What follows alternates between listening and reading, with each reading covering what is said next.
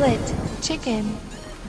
Olá a todos, bem-vindos ao segundo episódio da quinta temporada do Split Chicken. Eu sou o Ricardo Correia e comigo tenho uma pessoa que foi revelado na semana passada na Gamescom que terá um episódio inteiro dedicado no novíssimo podcast de Hideo Kojima. E claro que já sabem quem é, falo de Rui Parreira. Rui, como é que tu estás desde sábado? Tudo bem, pá. Hum, Desde sábado realmente fizemos um IRL que a gente já nem sabe o que é isso hoje em dia, não é? Ah, gostei muito. Quase um ano depois do último Quase um que fizemos. Sim, quer dizer, já tivemos juntos depois já disso. tivemos uns quantos. Sim, sim. Mas pronto, assim, sentar, eh, conversar, eh, foi bom. Porque fez agora um ano que vocês foram as primeiras pessoas a vir cá a casa a comer. Desde que começou a pandemia e foi, foi precisamente nesta altura. Foi. Portanto, tu lá sabes as foi- cenas, já, já começas a, atribuir eventos a datas. Olha, eu não consigo fazer essas Finalmente. cenas. Já deixei de, de conseguir. Finalmente. Já consegui, já deixei de conseguir associar eh, cenas. Pois é, pá, então falas do Kojima que na Gamescom anunciou o seu novo podcast em japonês e inglês e com um episódio dedicado ao nosso encontro no WC da Gamescom, não é? Tão senhor. badalado pelas internets. Ahm, yeah. E então e tu? De resto, esta semaninha, desde que gravámos o nosso episódio, que andaste para aí a espalhar que eu, que eu te cortei o pio no fim. Ah, e tal, só quis gravar 4 horas. É verdade. Este, Estava eu com, este vai ser com a pica curtinho. toda. Este vai ser mais curto. Pronto, ainda estamos a aquecer, né? como costuma-se dizer. Mas então, estavas com a pica e continuas com a pica toda? Continuo, então no dia seguinte a gravar o podcast contigo, gravei o Toca de O Abeço. toca do bicho. Sim, E- sim, sim. Sim, sim, sim. E Rui, Ainda não acabei de ouvir, mas está um espetáculo.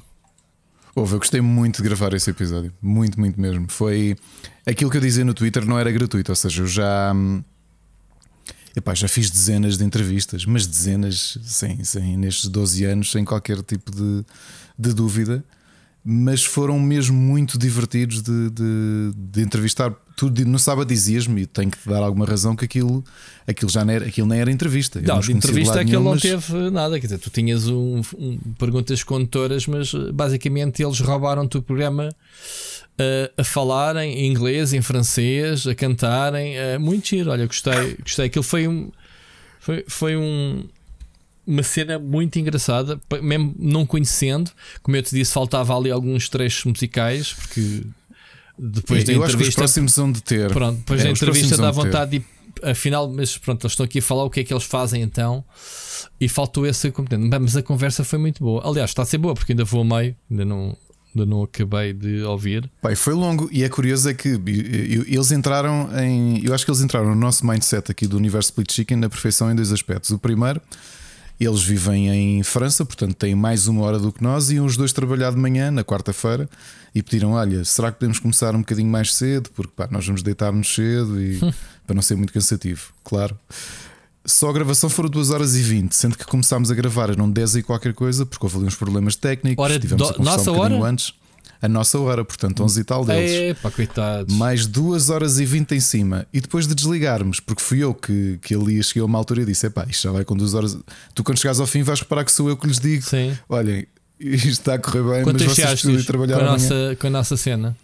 Mas espera, e, e- e ficámos a falar, desliguei a, a- a entrevista e depois ficámos mais uma hora e tal. Ou seja, nas nossas horas foi até às duas da manhã a conversar. Problema deles. Ahm, Problema deles ficaram os a zombies outra parte seguinte. gira, típico split chicken, se lhe já apanhaste essa parte. Quando a meio, o Batiste eh, diz: Olha, isto aconteceu, fazemos já aqui um passatempo. Não, ainda não, É ainda porque não. eu disse Ainda não. Pronto, a, a editora, a editora deles eh, acabou e, portanto, a- ele- eles esgotaram a tiragem do disco. E, e há muita gente na net à procura do disco. Foi um disco que correu muito bem. Teve, pá, teve na lista praticamente toda a gente melhor álbum de metal do 2016. E em termos físicos, sabes que há muita gente que continua a gostar eh, eh, de comprar discos, ou vinis ou, ou, ou CDs. E, os vinis deles estão completamente esgotados. E eles ainda. E o Batiste, por exemplo, já não tinha nenhum disco, nenhum CD. E hum, a Aurélie, a Asfodel, não é? que tem essa história depois engraçada no, no podcast. hum, ela diz: Não, olha, por acaso tenho aqui quatro discos em casa. E ele diz: Olha, então isto que acabamos de dizer, se alguém contactar o Ricardo uh, por causa daqui do podcast e disser em que timestamp do nosso álbum é que isto que nós dissemos acontece, nós uh, deem a morada depois que nós enviamos um, uma das últimas cópias existentes hum. para a vossa casa. Estás a ver? Bem bom, oh, passa tempozinho. Espetacular. E há malta, estrangeiros, a, a, a, não sei se reparaste no Twitter deles, a responder: Olha, era um minuto tal. E eles, não, não. A tentar, a tentar mandar para o ar, muito bom. Muito tentar bom. a sorte porque, pá, porque não, não, eu nem fui procurar ao eBay, mas sei que. Hum, é tornar o, o, o Split Chicken a rede internacional, uma vez por todas, a, a bater ali nos. Em França, neste caso, não é? Sim. Muito bom. Sim, apesar de eles terem um público. Um público mais, mais vasto, não é? Um, mas pá, muito fixe mesmo, muito fixe. Gostei muito da entrevista. Tem essa curiosidade que eu não vou dizer a resposta, como já aqui me ouviram dizer algumas vezes ao longo destes anos, porque é que o meu nick em todo o lado é Asfodel. Uhum. E por curiosidade, uh, uh, uma das membros do, do, dos Chenilho, ou Lagarta em português, uh, a banda que, que eu trouxe aqui na sexta-feira no Toca de Abyss, ou Toca de Bicho, como tu lhe chamas, o, o, a alcunha dela, mais ou menos na mesma altura que eu, também é Asphodel. E eu pergunto-lhe porquê e, e, e, bate, depois vem a bate resposta. certo? Depois vem a resposta, não, não vou estar aqui a estragar. Muito bem, tem que, tem que continuar a ouvir. Muito bem. Vamos, foi, olha, posso-vos dizer, uma entrevista sobre é, uma banda de metal experimental onde se fala de videojogos, porque descobrimos que eles também trabalharam em videojogos. Uh, onde se fala de Celine Dion, onde se fala de muita coisa. Celine Dion apanhei. Uh, Meti logo as mãos na cabeça quando se fala em Celine Dion, pensei. Tu disseste que fizeste vai. logo, disseste, veio ver o Ricardo. E vai. muito bom. Portanto, Olha, mas muito bom, gostei muito da entrevista. Mais, um, mais um podcast da nossa, na nossa rede. Uh, aos poucos uh, estamos a, a, regressar com, com, com Olha, os episódios. E é o primeiro, oh, Rui, é o primeiro que nós uh, que sai connosco aqui a fazer a série, não é? Sim. o Split Chicken, porque os outros foi durante as férias. Foi durante as férias, sim. Lançaste. Não é? Este é o terceiro, não é? Este é o terceiro, sim. Acho que o primeiro ainda, ainda falámos Não, dele. o primeiro ainda apanhámos. O primeiro apanhámos, apanhámos. O segundo é que não. Muito bem. Um, Ricardo, vamos passar as notícias. É, como eu digo, este vai ser um, um podcast, se calhar, a gente que diz isto é, é sempre amaldiçoado. Temos, uh, não temos muitas notícias e também não temos, uh, acho eu, muitas uh, sugestões. Ricardo, temos algumas coisas. Temos Música algumas. da semana passada que deixámos e tens também uns board games. Portanto, vamos fazer um programazito à, assim à Benfica, assim tal tal. Uh, não temos mensagens de ouvintes, portanto, esta semana a malta ainda está de férias ou já não quer saber de nós. Não, pronto. Uh, a gente perdoa-vos, tal como vocês nos perdoam sempre. Vamos uh, passar às notícias? Notícias da semana. Então, claro que começamos a notícia com a com aquela que é a notícia da semana, e não, não é a, a Gamescom, uh, isso é quase old news, mas vamos falar também da Gamescom. Mas a, grande notícia da semana é o Deus, o Deus me livre que a, a PlayStation 5 aumentou de preço, uh, portanto, a Sony aumentou o preço da PlayStation 5. Uh, Ricardo, a Nintendo e a Microsoft já disseram: nós não temos nada a ver com isso, nós não vamos aumentar as consolas. Um, Vamos aqui tentar perceber a razão. Uh, vamos aqui ver os argumentos da Sony para, para, para este aumento e depois ver algo mais que eu até falei contigo em off, penso que começava, né? quando tivemos uh, em relação uhum. a isso. Um, e, e, já lá vamos. Mas antes disso, malta, e desculpem-me, eu tinha aqui aberto e, e, abri as notícias sem dar um shout-out aos nossos patrons. Malta, peço desculpa, Ricardo. Isto é daquelas coisas que nem que fosse ao fim do programa, uh, isto é não, é obrigatório. Isto é falta de, falta de, é falta de óleo. Mas eu tinha isto aberto simplesmente eh, a passagem do Talk to Abyss, uh, Talk at Abyss, Uh, fez-me aqui um compasso de espera. Portanto, malta, muito obrigado mais uma vez uh, pela vossa, pelo vosso carinho, pela vossa, uh, pelo vosso apoio. Um, ainda não temos jogo para setembro, portanto, também ainda é cedo, né? estamos no fim de agosto, ainda não, não estamos, vamos ver depois. E portanto, um abraço ao, ao ao João Gomes, ao Wilson Guys, Nuno Pereira, Carlos Duarte, o Peninha, Alexandre Grande, o Helder Paiva, o Sir Becas, o Felipe Silva, o Nuno Silva ao Mike Silva, o Oscar Morgado, o Benzel Bolt, o Vasco Vicente, o Carlos Felipe, Ricardo Moncacho, o Luís Ribeiro, Frederico Monteiro e o Bruno Carvalho. Malta, muito, muito obrigado. Montes de vocês estão aí desde o início uh, e, desde, e os que têm assinado basicamente têm ficado connosco todos os meses a dar-nos o apoio. Malta, é tão importante para nós. Uh, é, é, é, mais que o valor, uh, independentemente daquilo que pagam, é um, a validação do nosso trabalho, ok? acho que conta muito ter as pessoas a apoiar-nos um bocadinho mais do que seja só uh, o apoio normal, não é? que, que é ouvir, obviamente, o nosso programa. Muito obrigado, Ricardo. Não sei se queres dizer alguma coisa, mas. Quero, olha, quero agradecer bastante o apoio que têm dado, mesmo nestes meses que continuaram a apoiar-nos, né? que nós estivemos assim meio parados. Foi saindo o Toca Te Abyss e uhum. as Crónicas de Nada e o Entre Marido e Mulher, mas o Split Chicken estava de férias e o Para Cá do Abismo também. E falarem Para Cá do Abismo. E Super Finisher, relembrar duas coisas. Este fim de semana temos o próximo pay-per-view, que vai ser o primeiro pay-per-view no Reino Unido, ou seja, o primeiro evento um, a acontecer da WWE um, no Reino Unido, se bem me lembro, e estou só a confirmar se não, se não vos estou a mentir, o primeiro em 30 anos. Portanto, vai se chamar uh, Clash at the Castle. 30 anos, exatamente, olha, não, não estou a mentir. O último foi em 92 a SummerSlam. Foi o. o aliás, depois houve o Insurrection em 2003, assim, de eventos grandes. Uh, e vamos ter agora este Clash at the Castle, que é um evento novo que a WWE está a criar e que vai ser filmado em Cardiff, no país de Gales. Vai ser este sábado, dia 3. Sábado, sábado é dia 3, não é? Uhum. Rui, não te quero. Sábado, dia 3, portanto. Para a semana, se tudo correr bem, há Super Finisher. Ainda estamos aqui a alinhavar alguns pormenores em relação ao episódio, yeah. depois logo veem porquê. Uhum. Uh, e falando de novidades para a semana que vem, uh, para a semana que vem, se tudo correr bem, Super Finisher. E na outra semana, podem apontar já na vossa agenda, porque dia 10 de setembro regressa para cá do abismo. É, eu, eu, eu acho que vou cortar, Ricardo, o lançamento do, das notícias, porque entramos, entramos das notícias e rebobinámos um bocadinho. Não, mas, não, mas o que é não, é engraçado é, assim. é, é, estes, estes é fails sem rede. Sim, é uma notícia, não é? estes fails que a gente dá sem rede. Olha, eh, passámos uma secção, mas esquecemos de falar nisto e isto. Malta, vocês já nos conhecem, sabem que a gente somos assim.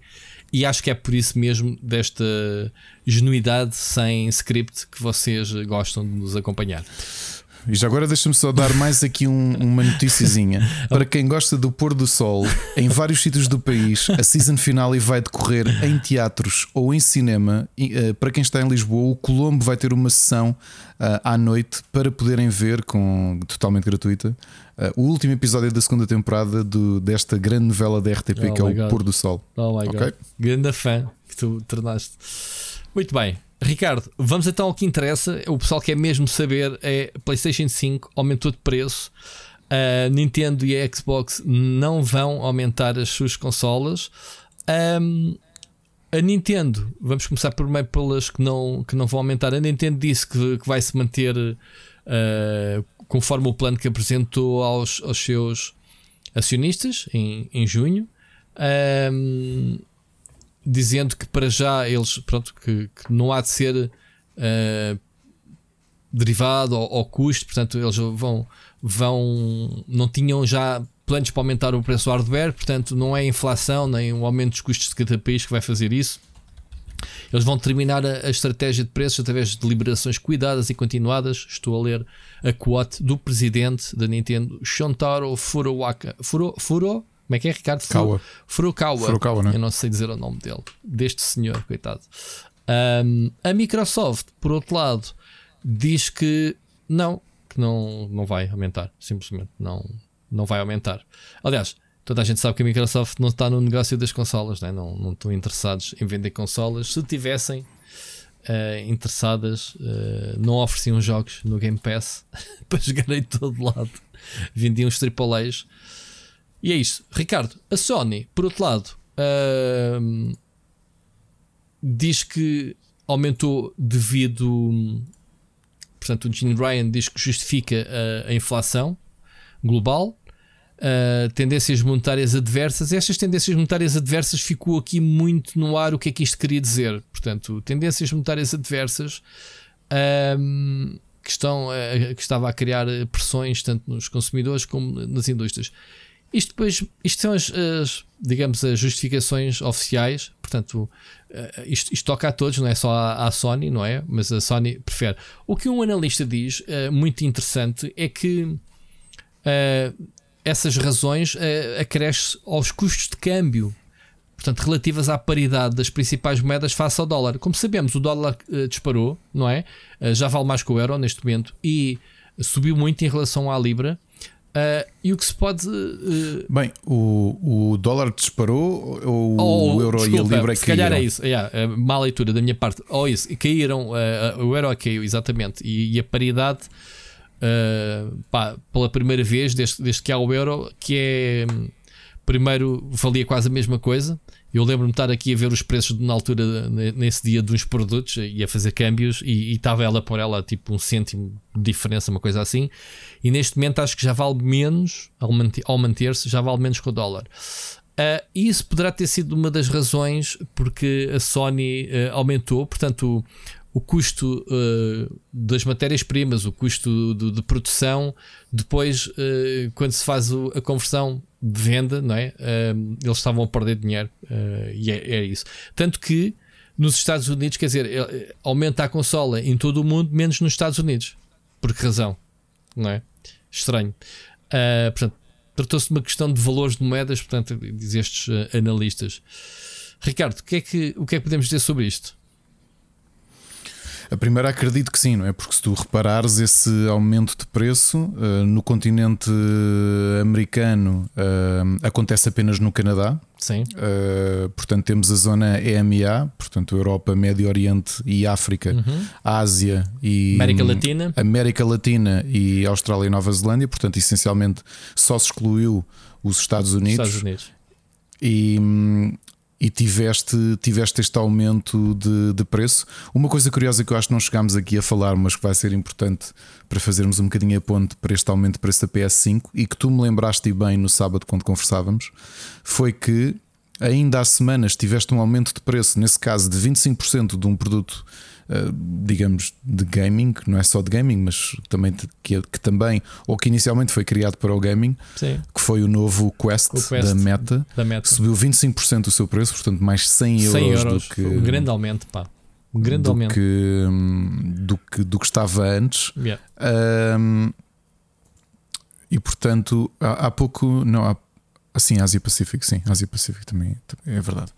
Portanto, neste caso, Uh, qual é que é o aumento na, na, Play, na PlayStation? 50 Rui? euros. No nosso 50 caso. euros. Sim. Ok, 50 euros. É isso. Um... É um grande aumento, pá. 50 euros é muito dinheiro. E, pá, de repente é, é, é um bocado chato e as pessoas estão indignadas, obviamente, que é aquela, aquele quer dizer, tu já tens a consola, estás-te a ralar, não é? Quem comprou ok. Não, não, eu tenho, mas como estou, eu estou tão chateado, apesar dela ter não, sido não, oferecida, não que eu vou vendê-la. Não, não, não, não, eu vou, ah, não, vais vendê-la. Vou vendê-la. Isso é a tua, tão... indignação. Não, mas é assim: uh, o pessoal que, que não consegue encontrar a consola e neste momento uh, vai encontrá-la, se encontrar, né? Uh, a Sónia está a, fazer um, está a fazer um esforço vai, vai, vai, vai, em breve é capaz de haver consoles, porque é assim. Não, não, não é isso, não é isso, não. Eu pensei, desculpa, agora fui eu que te ah. fui eu que me antecipei que estava a pensar que ias para um lado, que era que vão haver mais consolas porque vão haver mais consolas disponíveis porque aumentou 50 euros. Não, não, não, não, não, não, O que estou a dizer é que as pessoas que não encontraram consolas e que têm procurado, agora quando encontrarem vão ter que pagar mais 50 euros.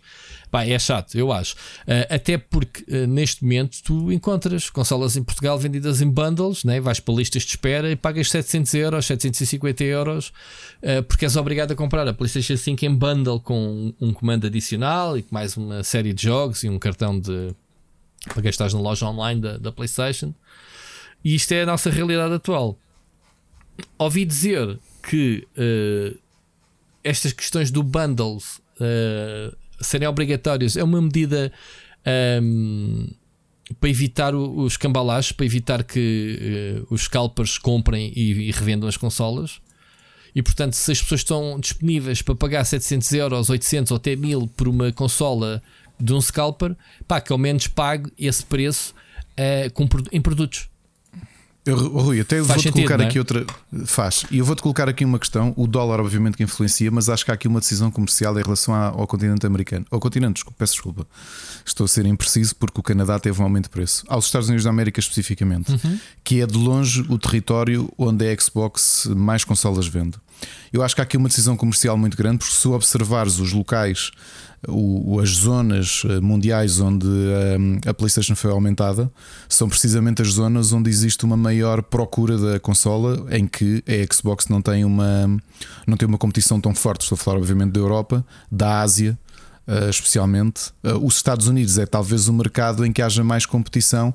Eu posso acreditar que neste peso da questão da, do peso da moeda, uh, que que haja aqui um problema, um problema, aliás, uma decisão da própria Sony que é para se manter em taco a taco, eh, antevendo que a Microsoft não ia fazer um aumento de preços, que pudessem não querer sacrificar as conquistas que estão a fazer nos Estados Unidos a nível de market share, ehm, não aumentando o preço. Portanto, não sendo para isso um argumento para o consumidor americano de comprar Escolher. uma ou outra. Sim, mas é assim. Porque, eu não, porque não é assim, no caso português, eu não acredito que isso aconteça. Quer dizer, a gente chama o caso português ou, ou mesmo o Japão. Eu ia vendo o Ricardo Moncacho, que, que usualmente, semana a semana, fazia share de analistas de vendas hum. do Japão, uhum. em que uhum. mostravam. Uh, não tu notavas as flutuações, Sim. as flutuações de stock da, da, das consolas notavam-se pelo desnível de vendas entre a PlayStation e a, e a, Xbox. Obviamente que a Xbox havia ali alturas em que subia um bocadinho, mas não é um território que seja muito apetecível para, o, para os consumidores nipónicos. E portanto, se calhar posso estar aqui a, a, falar completamente ao lado, portanto, estava aqui a pensar um bocadinho onde é que havia competição porque é oh, Rui, tu estavas a dizer isso e com razão que é, as pessoas estão disponíveis a pagar a scalpers, uh, não vai ser isso que vai, não acredito que vai ser isso que vai fazer um consumidor português, por muito que 50 euros uh, seja um aumento, uh, que vai impedir de comprar uma Playstation. Quem quer comprar uma Playstation vai comprar uma Playstation e ninguém vai dizer não, agora vou comprar uma Xbox porque é 50 euros mais barato. Isso eu não acredito. Porque quem já tomou a decisão de, de investir numa Xbox já o fez. Certo. Ok. Certo, mas um, atenção que mesmo assim ambas as consolas estão com problemas de stock, mesmo nos Estados Unidos, não é? Um, não, não, não, vejo a, a Microsoft um, a, a, ter ultrapassado para já esse, essa questão. Acho eu. Acho. Uh, a Sony sim, mas é assim, em termos de stock, eu acho que isso vai estar para trás, porque é assim, uh, tu sais de uma situação de o, que é estranho, mas, mas é a realidade. Tu sais de uma situação de falta eh, de estoque de componentes, né? de, de, dos processadores e dos chips, dos semicondutores precisas para fazer uh, consolas, e sais de uma situação uh, inversa. Em que, ok, agora que, que a situação pandémica melhorou, uh, se bem que, que houve problemas na, na, China e as fábricas foram fechando outra vez aqui há pouco tempo, mas pronto, a situação geral melhorou e agora de repente tens uma inflação muito grande, tens uma provavelmente uma recessão que vai que está tá a acontecer, tens os preços tudo a disparar e de repente os jogos e as consolas deixaram de ser uma prioridade e telemóveis e o que é que é. Agora é o contrário, agora já começa a haver, e eu tenho visto alguns uh, dados de vendas, telemóveis, uh, computadores, está tudo a baixar. Uh, obviamente, obviamente está a baixar pela razão de como se vendeu tanto o ano passado, este ano não se vendeu tanto, nota-se logo essa flutuação né, para baixo. Um, mas aqui o, o, que está a acontecer é que está a começar a, a haver stocks de, de, de, falta de escoamento de material porque as pessoas estão num impasse, Pá, porque não sabem do, dia da manhã, não sabem como é, como é, que, é, como é que lhes vai afetar esta, esta inflação e não estão a comprar neste momento. Ok? Por isso, uh, julgo eu, em breve vai haver consolas Uh, a Sony também prometeu uh, reforçar, e, portanto estava bem, uh, bem posicionada para começar a reforçar nas lojas. Só que agora vem com este custo, com este custo adicional que não tem nada a ver com certeza com, com, a, com a falta de stocks. Por isso, já, se nós já tinha aumentado há dois anos, já vem tarde este aumento, não é? É, eu, tenho aqui mais dois comentários a fazer. Um, o primeiro é que, eu, olhando para as duas competidoras, eh, porque é que se calhar não há aqui um aumento de preço? Da Switch eu acho que não, fizesse, não faz grande sentido, sendo uma consola madura, eh, conseguir justificar que tem stock, não é? Não, não me lembro de haver, tirando aquele fase inicial da pandemia em que tudo foi vendido, a PlayStation 4 foi acho vendida. Que o OLED é mais, mais difícil de encontrar, uh, acho. Uh, ainda assim, é uma consola madura que seria muito difícil uh, comercialmente a, Nintendo justificar uma subida de preço, porque não tens. Na, na, balança entre oferta e procura não existe esse, essa necessidade, percebes? Provavelmente isso iria magoar as vendas da Switch. Um aumento de preço, por um pouco substancial que fosse. A segunda, olhando para a Xbox, olhando para, para a Xbox Series S, não faria sentido, do ponto de vista de produto, aumentar aquela consola, porque a consola foi mesmo criada com um mindset específico, que é ser uma porta de entrada para a nova geração, ser uma consola budget. E ser uma consola budget eh, significa que a Microsoft teve de olhar para a consola e prevê-la enquanto objeto dentro, se calhar com uma margem de lucro bastante reduzida, porque o objetivo é mesmo esse: é hum, tu tens ali as. Uh, no caso da PlayStation, começas com a versão digital nos 450. Aliás, agora é 450 euros, não é? A versão digital. Que mesmo assim é mais caro do que, do que uma Xbox Series S. Portanto, não faria sentido. O único sítio onde faria sentido a Xbox uh, poder subir o preço, se fosse essa a sua intenção, seria na Xbox Series X. Porque é o produto premium, digamos assim, é? uhum. que, que, que justifica. Agora, agora vai entrar aqui vai entrar aqui. A segunda, a segunda parte da minha opinião é a parte uh, política. A minha, agora é a minha opinião política.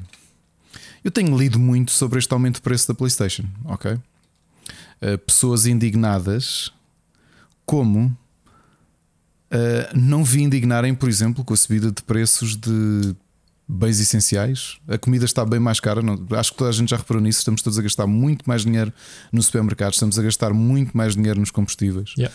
Mesmo com o governo ter sacrificado o ISP para, para fazer baixar os preços, as gasolineiras continuam com uma margem de lucro brutal.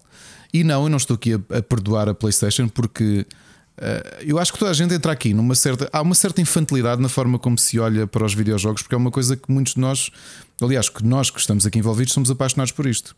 E a maior parte das pessoas, e até é, é triste ver jornalistas uh, que vivem disto, que são pagos para escrever e para falar sobre videojogos, uh, até cá em Portugal, porque também os vi fazer isso uhum. nas redes, não conseguirem ter uma visão adulta profissional das coisas. Já aqui falamos várias vezes, o mercado dos videojogos é algo que nos apaixona, é um mercado para mim e acho que para ti e para muita gente, o mercado cultural, o mercado artístico, o mercado de entretenimento. Mas aqui o segredo é a palavra mercado. Sobretudo, as empresas estão aqui no, uh, para nos fazer feliz, mas têm que fazer dinheiro. E portanto, por muito aparentemente benevolente que as empresas sejam, toda a gente tem resultados para, para ultrapassar e resultados para atingir e margens de lucro para chegar. Portanto, é assim que funciona o capitalismo. Há uma grande procura pela PlayStation 5. Há. A PlayStation aumentou o preço. Sim. E eu vi comentários como se. E não vamos esquecer isto. Todos nós adoramos consolas. Novamente, das consolas que eu uso agora, eu tenho duas Switches que fui eu que as comprei. Mas a PlayStation 5 foi-me oferecida. Ok? E o meu computador também fui eu que, que o comprei. Mas há quem tenha comprado a sua consola. Mas mesmo quando eu compro jogos, e ainda agora aproveitei a promoção do 3x2 da Vorten, uh, e não, isto não é, não é publicidade da Vorten, é só para explicar uma coisa. Parece-me estranho que jornalistas profissionais uh, de videojogos, e não digo público uh, comum falar sobre isto, porque as pessoas têm direito à sua opinião, mas o jornalista falar do aumento de preço de uma PlayStation. Uh, como se fosse a coisa mais. a maior traição do mundo, uma coisa que vai mudar a vida das pessoas. Não vai. Sabe, sabes porquê? Porque nós adoramos videojogos, mas quer queiramos, quer não. Isso foi o comentário videojogos... do For the Players. Foi o comentário do For the Players, sim. Isso foi, foi uh, Jorge Loureiro do Eurogamer foi. que fez esse comentário. Sim. Aquilo que nós não nos a gente, a gente, também, a gente está sempre a pedir nomes, temos que dizer nomes, quer dizer, viste isso? Não, viste? é isso. É, sim, sim nós, nós olhamos como é, que, como é que há uma certa infantilidade a falar disto. Nós todos gostamos muito de videojogos, mas videojogos são um bem não essencial, yep. são um bem de luxo. Com certeza. Ok? São um bem de luxo. No, é, eu estranho. A realidade é que, e agora vai entrar uh, é aquilo que eu te dizia, a parte, uh, a minha parte ativista política.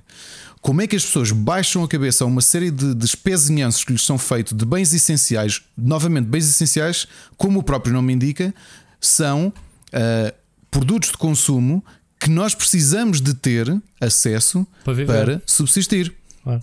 Ok? E nós vamos ao supermercado e gastamos todo mais. Porquê? Porque há uma conjuntura que todos nós conhecemos, da a guerra da Ucrânia, obviamente, que contribuiu, o, a seca que existe, o que isso vai afetar a agricultura, eh, os embargos que existem nos portos de Odessa dos cereais e os cereais, para quem conhece um bocadinho de economia e de mercado de produção, que faz parte de tudo, não é? Tu precisas dos cereais para tudo, por isso é que o cereal é um bem, hum, é uma moeda de troca, sempre foi e sempre será na, na sociedade humana. Os videojogos e as consolas são bens não essenciais, são produtos de luxo e nós esquecemos de olhar para as consolas e para os videojogos como produtos de luxo porque nós os amamos, porque fazem parte da nossa vida. E nós temos o direito de ficar indignados. Epá, então agora a consola custa mais 50 euros. Mas ainda mais indignar do que isso, aliás, o equivalente te queixares que a tua, hum, que a tua PlayStation custa mais 50 euros, ou a, a tua não, porque tu já a tens. Para alguém isto vai custar mais 50, e- 50 euros, é o equivalente ao aumento que a Netflix teve. A Netflix é um bem não essencial. Eu, felizmente, e tu também, temos capacidades financeiras para poder fazer esse investimento. O equivalente de eu me queixar do aumento do preço de 50 euros da PlayStation é o mesmo de eu me queixar do bilhete dos Coldplay custar 165 euros. Sabes porquê? Porque eu não preciso daquilo para viver. Eu adoro a minha PlayStation. Os meus filhos jogam bastante na PlayStation. Mas felizmente nenhum, precisa dela, nenhum de nós precisa dela para viver. E portanto é estranho como é que nós não nos queixamos. Quando digo nós, eh, coletivamente, e falo até globalmente, porque eu tenho visto comentários que eu penso, mas isto é só malta que não sabe realmente o que é que, o que, é ou seja, que se calhar não tem de ir a um supermercado fazer compras, que não tem que fazer contas eh, o aumento do- da energia, que não que estás a perceber que não tem que gerir uma casa ou uma família. Foi o que eu respondi. Isto é também. tudo bens essenciais. Sim. Isto são, Acho que as pessoas têm mais são bens essenciais. que com. é ir ao supermercado e gastas 100 euros e tu olhas, espera, eu gasto 100 euros com isto? A sério? O que é que se passa? Quanto é que custa a carne? Sim, claro que tem- toda a gente tem direito a indignar-se de uma consola estar mais, mais cara. Mas sabes como é que mostras a tua indignação? Que a Não compras. É. Isso é o que eu venho Agora- a dizer. Se eu ficar indignado que a comida está mais cara, eu tenho de a pagar porque preciso dela. Yep.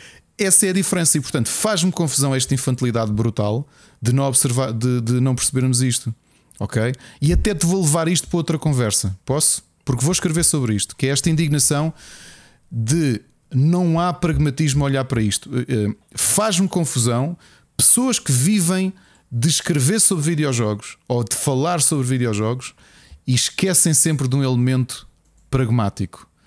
Isto é um negócio, é uma indústria. Quando utilizam a palavra indústria, usam-na de forma romantizada, mas é uma indústria, Yep. ok? Yep. Se não dás As- lucro, há empregos que se perdem. Acabou. As pessoas que nós gostamos e que até já participaram no nosso podcast e que nos estão a ouvir agora, como o Jorge Vieira, o Jorge Vieira, ok? Para de ser uma pessoa excelente e que gosta muito de videojogos, se pudessem passar um dia de trabalho com ele, iam ver o tempo que ele passa com tabelas de Excel. Excel. Yeah. Ok? Esta é a realidade. Isto é tudo bonito, é, mas é um negócio. Ok? E é um negócio não essencial. E isto é uma perspectiva primeiro-mundista de nós nos queixarmos que a PlayStation vai aumentar 50 euros. Ok? É- Isto é um exemplo que tu notoriamente não tens mais preocupações na tua vida a não ser preocupar-te. eh, felizmente que não, e felizmente que já não estou assim, mas eu sei que tu também sabes o que é fazer contar moedas ao final do mês para comer. Yep. É quando tu tens essa percepção, tu olhas para as coisas com um olhar um bocadinho diferente e sabes o que é que é essencial ah, e o que não é. E já a PlayStation aumentou 50 euros. Ver pessoas a dizer que vão vender a consola porque ela aumentou 50 euros, eu não sei o que é que é de dizer, tirando é só estupidez. Ok? Ah, não nos vamos esquecer de uma coisa: uma consola, do ponto de vista de consumo, está no mesmo patamar de ir comprar um colar. É um bem não essencial, é um bem de luxo. Não é um bem barato. Não é algo acessível. Ok? E portanto, cresçam, aprendam a ver as coisas de forma pragmática e hum, porque têm esse, esse hum, têm sonos, não é? Já somos adultos. E, e, e, quem, e quem vive disto tem que ter uma perspectiva adulta e profissional das coisas. Podes-te indignar, claro que sim. Nós, eu continuo a pagar a Netflix apesar dela ter aumentado. A Disney Plus também já paguei a anuidade e sei que para o ano vou ter que vai ter um aumento de preço para aí de 30 euros, o que vai corresponder para aí uns 30 por cento de aumento. O que é que eu posso fazer? Posso cancelar? Claro que sim. sim Mas não, é, quer continuar a usar aquilo? Decisão é tu. É como, como eu tenho. Sabes que agora, agora, que falas nisso, a minha indignação que eu estava a pagar, Ricardo, duas subscrições da Amazon Prime. Estavas? Eh, não te contei esta história, conta aqui à malta. Pessoal, tenham atenção. Sabes que a, Mónica é uma pessoa muito atenta aos movimentos, pá, é bancária e basta, né? E, pá, e eu sou aquele que não olha, eh, não, não olho para a minha conta, pronto, porque sei que ela faz isso. E ela diz-me assim: Olha lá, então, mas o, o. Como é que era o valor? O. Epá, qual é que era o valor que me estavam a cobrar? Era muito dinheiro, era 14 euros por mês. Quanto é que custa o, o Amazon? Não, acho que não é tanto, fica para aí 30 por ano. Uh, pronto, o que é que acontece? Eu como, um, um eu, eu, como fui um early adopter do Amazon, eu comecei a usar o Prime no americano. Também eu. Pronto que é que acontece? Veio espanhol e não sei o quê, Amazon por Amazon, pensei que era a mesma coisa. Ah, e não é? E não é. E então. Ok. Espera, mas o mais giro é que. o mais giro é que o Amazon de Espanha eu paguei a anuidade sem saber logo. Como é que eu descobri isto tudo? Começou por. Uh, quando eu fiz o, a renovação do contrato com a, com a Vodafone. Com a Vodafone, Eles ofereceram-me o Amazon. Assim, então só me ofereceram o Amazon, vou já cancelar o meu. Não faz sentido. Quando vou para cancelar, vejo que aquilo não está a ser debitado mensalmente. Ou melhor, eu via que estava a ser debitado mensalmente porque eu via lá a cena, mas associava a, a, a, àquilo. Quando eu, quando, eu, quando eu vou para cancelar, disseram: olha, tens então até dezembro da anuidade que fizeste, pronto, está cancelado, yeah. mas até dezembro desfrutas. Eu, pronto, ok, está-se bem, não, não há nada a fazer. Quando a, Mónica me chama a atenção, olha, uh, continuas a pagar a Amazon todos os meses, não, não tinhas cancelado, o que é que era? Eu, não. Acho que devia ser 4 euros por mês. Devia ser 4 euros, eu estava a pagar 14 era. pelo americano. Uou. 14, Ricardo. Eu, ou seja, eu dei mais dinheiro à Amazon este ano que sei lá o quê. Desperdício. Desculpa, Pá, mas espera, mas, podes, mas é, podes é fácil seres apanhar numa dessas. Mas, ouve, é mas sabes que eu não conseguia descobrir. Eu mandei para o suporte técnico que é em espanhol, pá, porque oficialmente, apesar da página estar em português, a gente não tem suporte português, é, é espanhol. Nós estamos uh, uh, agarrados à Amazon Espanha. Mas eles fazem estar mesmo o. Fazem estar mesmo o apoio ao cliente. Levas é com o pessoal em espanhol. Não tem português a atender. Pá, fiz uma exposição a dizer: olha, cancelei, está aqui a minha olha, conta. E, sabe, e sabes de onde é que eles estão a fazer uh, isso? Hã? É, é, a equipa da Alexa, era ali no Parque das Nações. Mas a Ibérica. Sim. Pronto. Mas não fazem português para nós. Não, acho que não. Pois, não, não, não. Para isso. Mas pronto. Então, deixa-me só concluir. Uh, fiz a exposição a dizer: olha, mandei cancelar, mas continuam a debitar. Mandei screenshots até dos débitos uh, a dizer Amazon mesmo. Quer saber de onde é que isto vem? Pá, ainda me lembrei, deixa lá ver se está no UK. Uh, eh, depois fiz confusão. O, a Xbox é que eu primeiro comecei a usar o UK, depois é, é que usei MPT. Um, e ela ligou-me realmente a dizer-me: Olha, isso não é nosso, isso não tem nada a ver connosco. Vê lá se não tens outra Amazon UK ou, ou não sei o quê. Pá, até que me caiu a ficha. Pensa, deixa-me lá aqui tentar fazer login ao .com. Fiz login e entrei. Entrei, vou às minhas subscrições, está lá chapado. Puba, tipo 14 euros por mês. Era, mesmo, era 4 vezes mais o valor Olha, que eu estava a pagar. Oh, Isso aí oh, é Rui, que é uma indignação de estupidez Rui, minha. Eu comecei também no Amazon americano e. E na altura cancelei para renovar. É daquelas coisas que nós não falamos porque pá, aconteceu. Mas sabes que eu como sou muito, eu muito paranoico nas minhas, em, em tudo. Sou pois, paranoico. Pois, pois. Uh, quando acabou essa subscrição, uh, quando estava Tiraste a acabar, eu coloquei logo. Eu, não, eu, eu tirei logo para não renovar, porque no mesmo mês em que pus não renovar, comecei no, no espanhol. Certo, certo. E já foi para há uns 3 anos que eu fiz Olha, isso, quando comecei a comprar muito no espanhol, que foi, foi antes da pandemia começar que eu comecei a comprar no espanhol, troquei logo, porque me permitiram. Tenho, tenho aqui 14,82, era o que eu pagava. Cancelei. no... Ainda fiz um é estorno, um estorno do resto do mês, nem quis saber nada. Devolvam o dinheiro que têm a devolver. Devolver, acho eu que me devolveram, depois também não fui ver. Ok. Mas estás a ver? Pá. Uh, fizeram-me, fizeram-me. Olha, acreditaram-me o mesmo valor. Engraçado. Ou seja, uh, paguei, estás a ver? Como é que é? No, uh, paguei o valor. Quando fiz o cancelamento, eles devolveram o valor. Fizeram-me um débito na conta. Um, um crédito na conta. Do mesmo valor não, da isso mensalidade. Eles, isso eles são muito acertinhos. São, são. Pronto, aqui não tem. Muito acertinhos.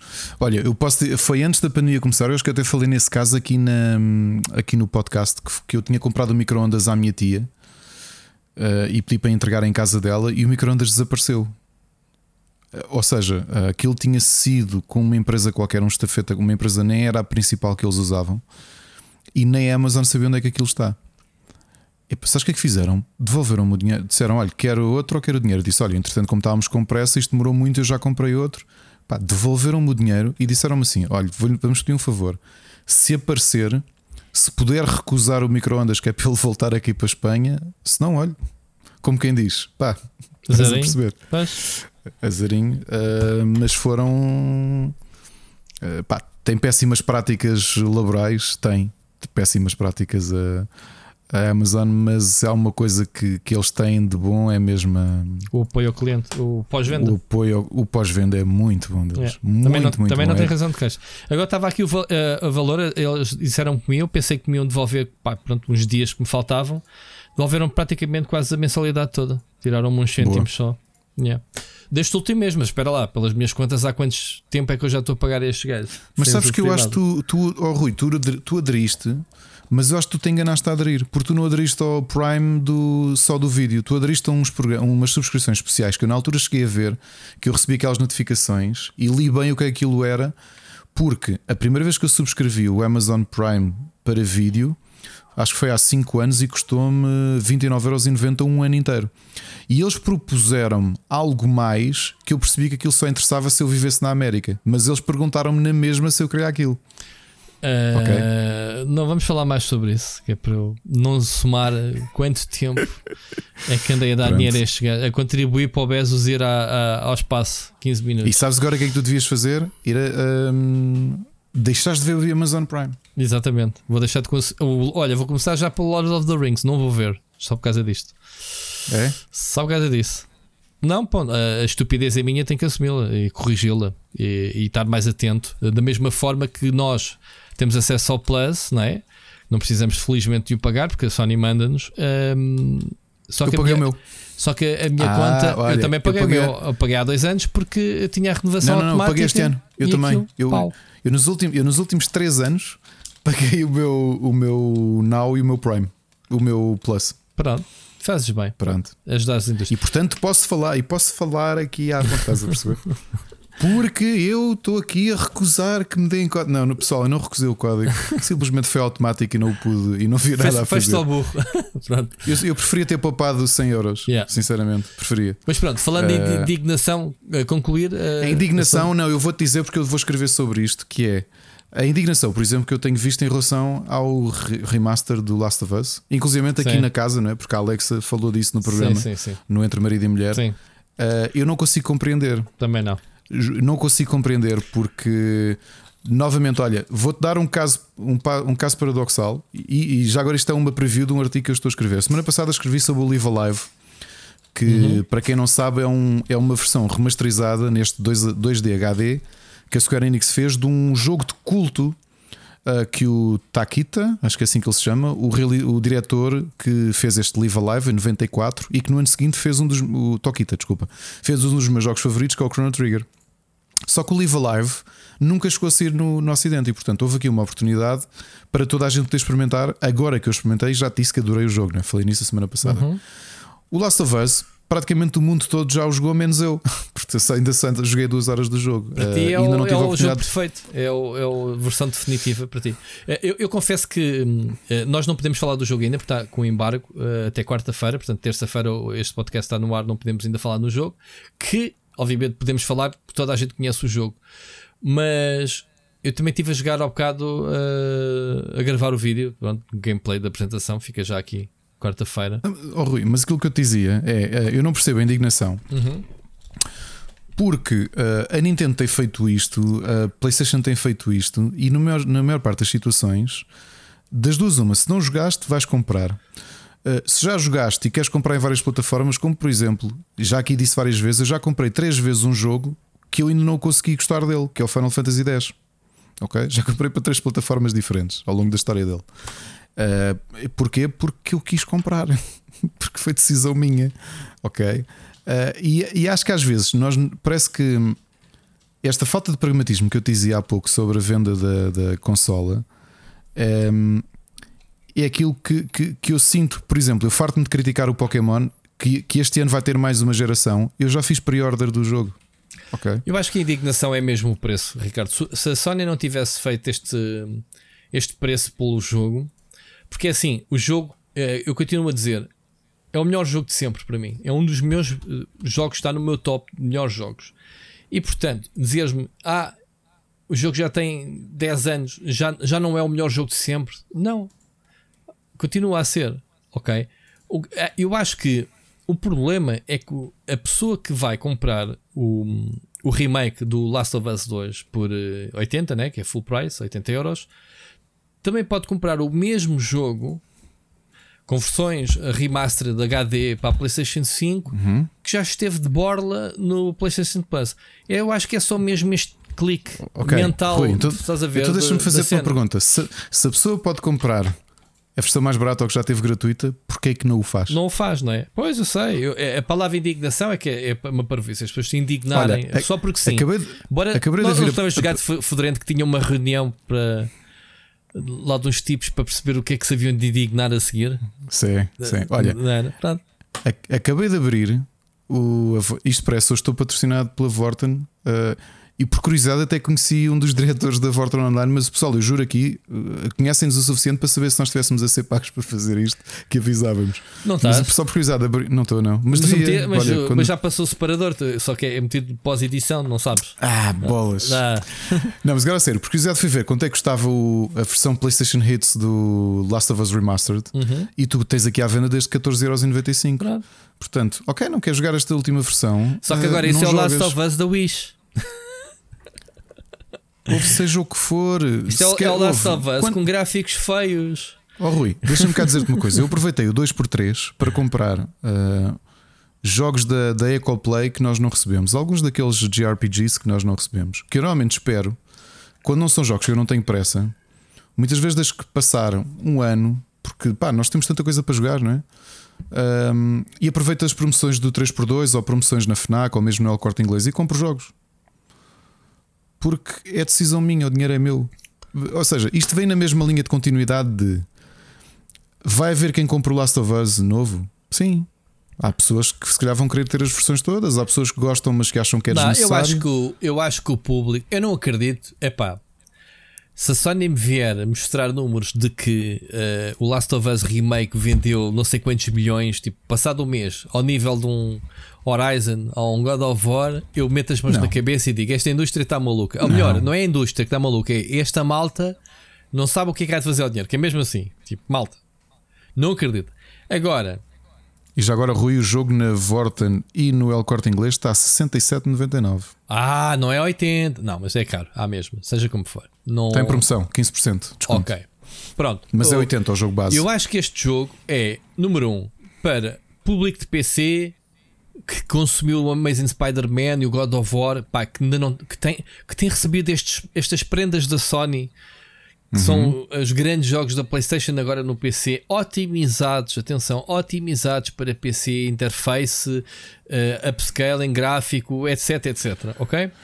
E não é só isso, a malta esquece, esquece Pera. do cross-selling que isto acontece, que é tu lanças um jogo agora, quando cada vez mais tens mediatismo da série, Sim, mas não é só isto isso. ajuda tudo mas a vender mas não é isso. para o início oh, da série de 2023. Pera, mas deixa-me só dizer, a versão para PC, que é a versão Master Race, Master Race, Master Race, é a versão talhada para fazeres uma versão de raiz para a PlayStation 5, é a mesma.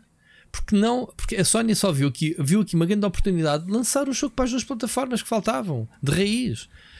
E não é um remaster, é um remake. Eu acho que está a haver aqui um esforço adicional da Sony ou da Naughty Dog em não se limitar a fazer uma conversão, um port direto. Certo? Ou, por exemplo, o Spider-Man foi port, porque já era um jogo PlayStation 5, ou, ou melhor, foi PlayStation 4 remasterizado. Foi um port para PC, mas adaptado até por um estúdio externo experiente nisto, a Nixis, não é? Ou não estou a fazer confusão, para não? Nixis, sim. Que fez o port, ou seja, um estúdio externo eh, que está habituado em pegar no código-fonte e adaptá-lo de raiz. Neste caso, não fizeram isso porque o código-fonte é um jogo com 10 anos.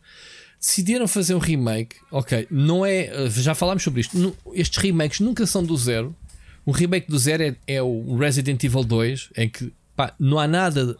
Não há nada do primeiro jogo que se aproveite para o segundo, acho eu. Nada. E neste Last of Us tu tens tudo feito. A arquitetura, as personagens, a captura, o voice acting. Portanto, não foi um remake. O remake foi pegaram no código fonte e meteram-lhe uma nova, não é, Ricardo? É assim que se diz, uma nova uh, skin em cima. Ou seja, as texturas das Novamente, personagens estão melhoradas. Há a semelhança do que aconteceu com o Live Alive. Foi que aconteceu. Pois eu não sei o que é que aconteceu com o Live é? Alive. Não, ou seja, não foi o simples Sport, não foi o remake. Não, não, não, ou seja, deram esta roupagem do 2D HD, mas as linhas de, de chat são exatamente as mesmas, o combate é igualzinho. Tu, se tivesse aquela possibilidade de transformar os gráficos como tinhas no Monkey Island, ah, conseguias ver o Live Alive original por baixo do, do Live Pronto. Alive atual. Pronto. E agora, isso faz o jogo menos interessante. Man, pá, o jogo não é para todos. É que o problema é nós personalizarmos estas histórias todas, que é se uma coisa não é para mim e eu não a quero comprar, Vou dar esta comparação. Tivemos a falar de Coldplay. Eu já te disse, eu detesto Coldplay. Há poucas bandas que mexem comigo de forma negativa como os Coldplay. Eu não lhes, não lhes identifico talento nenhum. Tu viste-me dizer, algures, que idiotas que são estas milhares de pessoas que foram comprar bilhete para Coldplay? Não. Que direito é que eu tenho de fazer isso? Lá por eu não gostar ou porque não vou gastar dinheiro em Coldplay, eu tenho direito a criticar. Ou dizer quanto é que custa, porque é que as pessoas gastam dinheiro nos Também, concertos, tem, a vida houve, está cara. Houve uma grande indignação das redes sociais, né, no Facebook. Ainda tropecei num ou no outro. Uh, epá, Mas as indignações são assim generalizadas. Tipo, o Last of Us Remastered é Milking the Cow? É. Remake. Claro que é. Remake, desculpa. Remake é. Claro que é Milking the Cow, mas novamente, não há romantismos. Bolas. Nós, estamos habituados a olhar para as empresas do qual gostamos, seja a Nintendo, a Sony ou a Xbox, e eu acho que há pessoas que imaginam que as direções das, das companhias estão assim. Será que vamos deixar o Rui Parreira feliz com esta decisão que estamos a tomar? Mas, oh, oh Ricardo, essa indignação do preço do jogo, não tenho visto ninguém fazer à Nintendo. Então a Nintendo vai buscar o catálogo todo da Switch, da, desculpa, da Wii U, da Wii U. A, a full price e o pessoal que já pagou por aquele jogo vai pagá-lo outra vez numa nova plataforma houve como eu costumo fazer. Mario Kart disse, recebo, continua nos tops. Eu recebo os jogos em digital e muitas vezes como os quero ter em físico para o futuro porque são cartuchos. Não, mas, mas estou a falar dos preços, cartucho. Ricardo. Não é por causa disso que os preços Rui, são mais baixos. E comprem, é? e comprem full price e estamos ainda por cima. Vamos olhar para a Nintendo, que é uma, é uma plataforma que todos nós sabemos historicamente que os preços não baixam. Uhum. Ok? Na PlayStation os jogos baixam, passam a hits, Sim. Okay? Na Xbox é a mesma coisa. Tu vais a uma Amazon ou uma Vorten ou, ou qualquer coisa, e não, não temos patrocínio da Vorten.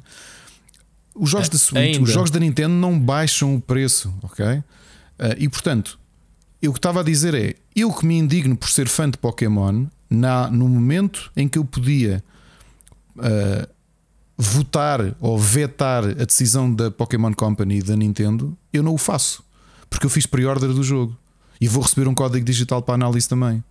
Percebes? E todas as versões de Pokémon eu compro a versão física. Estás a perceber? As duas. As duas, as duas. Eu comprei a pre-order com as duas versões. Estás a perceber? Uhum, uhum. E portanto, uh, só que a minha perspectiva é sempre de uma perspectiva de game design, de utilidade da marca.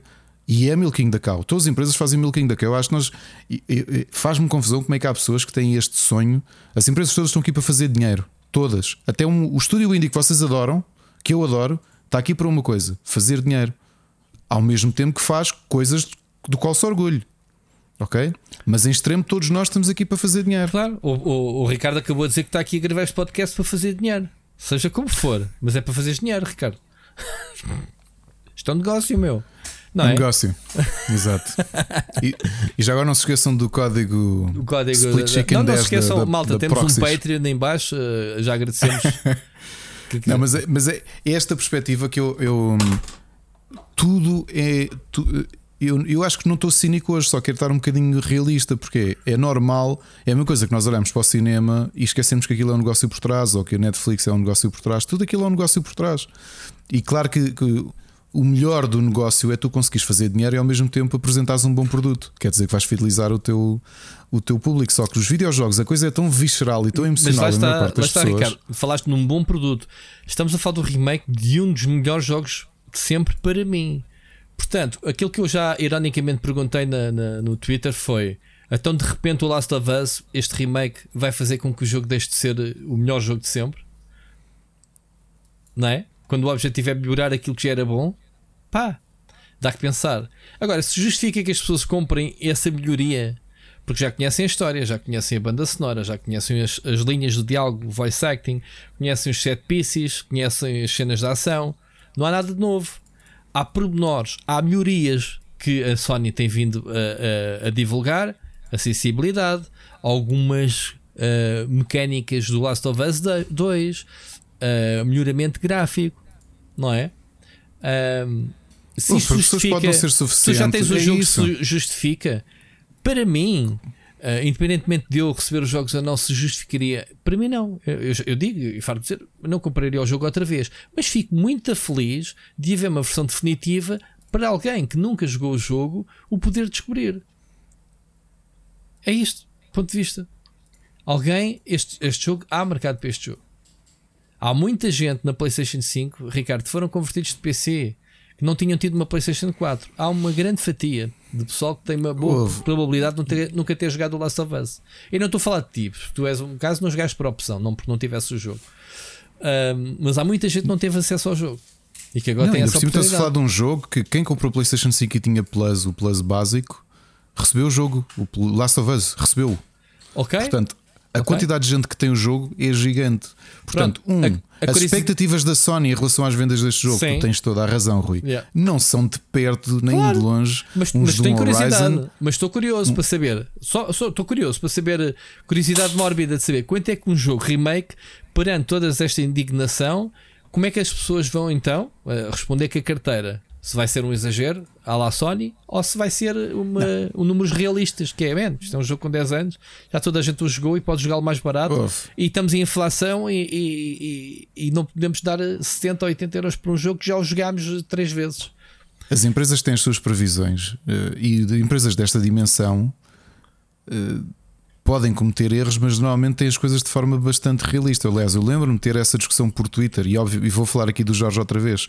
O Jorge, obviamente, não pode dizer qual é que era o, o, o forecast da empresa, nem eu lhe pediria uma coisa dessas, não, é? não, não entraria nesse. Mas lembro-me de lhe dizer, eu, de fora, achava que determinado jogo tinha um forecast que se calhar eu estava errado. Ok, isto é um jogo da Nintendo. Eu achava este jogo provavelmente não tem esta expectativa de vendas da própria empresa. Estás a perceber? Ahm, epá, e, e- e é o que é. Este caso, tens toda a razão, Rui. Mas eu, não que eu tenha perguntado a ninguém, mas posso apostar com quem quiser que o- as expectativas de vendas de um Last of Us De- Remastered. Deixa-me só aqui dizer-te uma coisa. Fui ao, ao, ao SteamDB, ao- aquelas estatísticas das vendas, nas últimas semanas, que normalmente as pré-orders e não sei o que arrebentam com um jogo quando está para sair, nem sequer aparece no top 10 de vendas, o Last of Us. Nem sequer Então, aparece. Tens o Spider-Man em quarto. Mas o Last of Us está disponível para pré-venda? Não está. Ai, não Eu estou está? aqui no Steam? Não. Ah, estou aqui no então- Steam e não está. Então desculpa, então pronto. Mas vai ser no Steam, certo? PC, Steam, como sempre. Vai. Ai, não, ai, não, e não fizeram campanha de pré-order. Pronto, ok. Não sabia. Não sabia. Estava a ver aqui no. Já lá ver na loja do Steam não, se tem. Não, não Ok. tem, não. Não, Não, tem. não. Não, o último lançamento é o Spider-Man Remastered. Ah, pronto. Então, my bad. Pronto, faz O sentido. único, se- não, está Rui, a única coisa que está aqui já para que está para wishlist é o Uncharted Legacy of Thieves Collection. É a única coisa que está disponível no PC, na loja do, do Steam, da PlayStation. Ok? Sim, Mas portanto, era aquilo, Sim. era, aquilo que, era aquilo que eu estava a dizer: é que estas indignações todas hum, E sim, pessoal, Milking the Cow existe e é normal, ok? A Disney, o que tem feito a Star Wars e Marvel, não é mais do que Milking the Cow, por dinheiro, ok? É assim todo o lado. Olha, pessoal, fizeram um share disto na BCL, da BCL, de um post sobre a BCL, uma coisa que eu tinha descoberto, eh, nem conhecia o nome. Uh, há dois meses é que se começou a falar disso da inflação, que eu não sabia que era uma prática que existia, que é aproveitares o momento da inflação e pegas num produto aumentas-lhe o preço e reduzes-lhe a quantidade que vendes. Isso está a acontecer. Que okay. é o que é a PlayStation 5. Não, não. Há poucas consolas, mas aumentas o preço. Não, se fosse a PlayStation 5, aumentavas o preço e depois lá dentro não tinhas, sei lá, gráfica. É estou a dizer, por exemplo, estavam a falar disso da BCL que aumentou o preço, acho que foi em 1 euro, e tiraram 50 gramas da, da manteiga. Mas sem avisar ou tiraram? Ou está lá mesmo? Sem avisar, porque tu, aquilo está ali, tu só não lês porque não queres. Tu é que pegas na embalagem e levas para casa.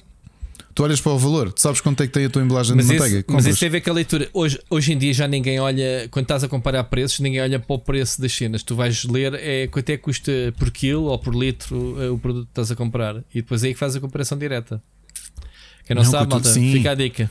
Não, Rui, não é só isso. Não, não sim, mas é o, exato, fica, tens fica razão, aqui a dica é? para os jovens. Tens razão, é? tens razão, é? É assim é que se compara preços. Não é porque depois vais a ver, é pá, espera lá, mas este tem 300 gramas e aquele tem 350 gramas. Exatamente. É, exatamente. percebes? É, é, é, pronto. É mesmo isso. Bom, uh, mais indignações, Ricardo? Não, não vamos, acho que é mesmo, é vamos, mesmo vamos, isso, mas gostava de ouvir os nossos.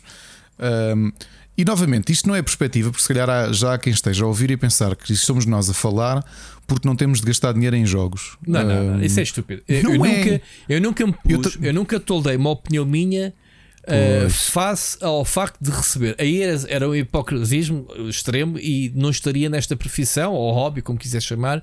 As pessoas, quando recebem, têm que saber colocar. Tu estás a, a escrever análise para agradar à pessoa que te, que te, deu o jogo ou para o público que te lê que está interessado em saber a tua opinião se há de investir ou não. É que eu desde sempre, há 20 e tal anos que eu faço isto, para informar as pessoas que me seguem se o jogo vale ou não vale a pena eles investirem o dinheiro deles.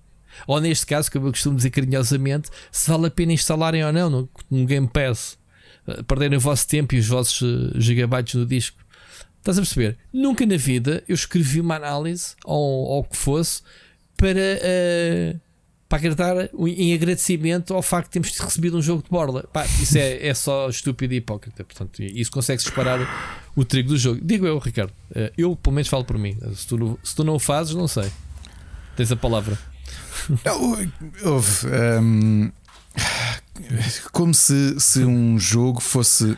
Também te digo, uh, eu, eu cresci com uma ideia, não cresci com muito, mas cresci com uma ideia simples: que é uh, a minha palavra e a minha integridade, é, em última instância, é a única coisa que eu tenho. Tu tens, para ti, pelo menos. Epá, não tenho mais nada na minha vida, portanto, é aquilo que me, que me pode valer é, é, é a minha integridade não é? perante os outros, porque eh, se ficar sem nada é a única coisa que tenho. Uh, se a minha integridade fosse vendida por um código digital de um jogo. E, meu, eu era uma pessoa. Um, a minha alma era muito pobrezinha, sabes? Se, se, se, o meu preço é um código digital de um jogo, eu estava bem tramado. Epá, é claro que não, porque a nossa perspectiva é sempre esta: se vale a pena uh, comprar o jogo ou não. O Last of Us Remastered, não podemos ainda falar sobre ele, havemos de falar aqui sobre ele para a semana. Mas como tudo o que existe, há coisas com o qual nós concordamos ou não. E a decisão é não comprar. Um, ou comprar como eu faço com os Pokémon e refilar a mesma. Uh, mas novamente, em última instância, como eu não preciso de Pokémon para viver, uh, eu posso passar à frente disso, percebes? E, é, e, é isto que me faz confusão. O público, que público é que existe? Tu há bocado falaste em questão ao em questão ao Last of Us. Eu acho que há uma franja de mercado e gostava de ver, de ouvir a opinião dos nossos, dos nossos ouvintes sobre isto. Eu acho que há uma franja de pessoas Eles já não querem saber os... de nós. Eles já não, já não nos dão opiniões, nem nos mandam áudios, nem nada, portanto. Não querem saber. Há, há, um grupo de. Há de certeza um grupo de pessoas que comprou. Uh, que compra as versões todas e, portanto, que já tem de PS3, tem a versão uh, remaster de PS4 e que vai comprar esta versão. E o que é que eu tenho a dizer a essas pessoas? Uh, nada, porque o dinheiro é delas. Claro, com certeza. Ou, ou decisões como: olha, eh, não vou comprá-lo agora porque já o joguei, mas se calhar quando for mais barato, quer tê-lo na minha coleção PlayStation 5. Pá, genuíno. Tal e qual. E Tal isso e nem qual. sequer é indignação, é simplesmente ser inteligente. Não é? Tipo, pá, ok. E. Comprem vocês em primeira mão, eh, paguem o full price. Daqui a uns tempos, se calhar ele baixa, se calhar não, baixa, de certeza, e aí eu compro para tê-lo. Ou há de ser, ou há de ser oferecido, um vai parar ao Plus ou qualquer vai, percebes? Uh, vai acontecer eventualmente. mesmo a cena de quereres comprar o físico ou whatever, percebes? Uhum. Muito bem, olha, vamos, eh, não sei se vamos falar, so- ainda continuar a falar sobre a PlayStation, portanto vai ser um episódio muito dedicado à PlayStation. Notícia de última hora, portanto, hoje, segunda-feira, estamos a gravar. A Sony eh, anunciou a compra da Savage Game Studios. Ricardo, e tu perguntas-me quem é que é a Savage Game Studios, Ricardo? A Rui, né? Ias-me perguntar. Tu também não conheces, porque eu também não conheço, porque não há nenhum jogo que seja conhecido que eles tivessem sido que, que eles tenham feito, porque acho que nem chegaram a fazer nenhum jogo. Mas este estúdio foi, ahm, foi fundado por três, ah, três ah, veteranos da indústria, mas do mercado mobile. Ok? E então, seja lá o que for que eles estivessem a fazer, agradou à Sony. E então a Sony comprou-os ah, na sua estratégia de criar então ah, o PlayStation Studios Mobile Division, uma nova divisão da PlayStation independente da, da PlayStation Main, não é? Da, da PlayStation que faz os jogos. E então eles vão lançar não só jogos originais, lá está, provavelmente coisas que a Savage estava a fazer, ahm, como também vai olhar para o catálogo da PlayStation e adaptar a telemóvel. Portanto, temos aqui o regresso da Sony ao, ao mobile, não é? às portáteis, não, desde a da Vita, portanto, agora em, em smartphones. Isto é o reforço daquilo que, que a Sony já tinha falado em maio, que ia reforçar não só o PC como também o mobile. Portanto, está aqui a resposta. Ricardo, o que é que tu dizes? Aqui da Sony assumir a mobile é que é fixe, sabendo nós que o mobile vende muito mais que qualquer consola, né? já é 60% do mercado é mobile, sabemos nós, já tínhamos aqui falado. Quando vemos até a Nintendo, desde o sucesso do Pokémon Go, a perceber que existe espaço para isso, epá, o, o que dizer? É inegável. Aliás, nós próprios né, fomos de férias a prometer que íamos trazer mais jogos mobile. Eu cada vez jogo mais mobile, o que é uma surpresa minha. Aliás, tu sabes qual é que é o jogo que eu vou trazer hoje, que é o jogo que eu ando viciado. Uhum. E, e realmente é, é o bico, é, é inegável que existe. Eu só não jogo jogos, mais jogos mobile, já expliquei, não já há razão ou não? Não, Eh, porquê? Já expliquei, já, já. Já, é é?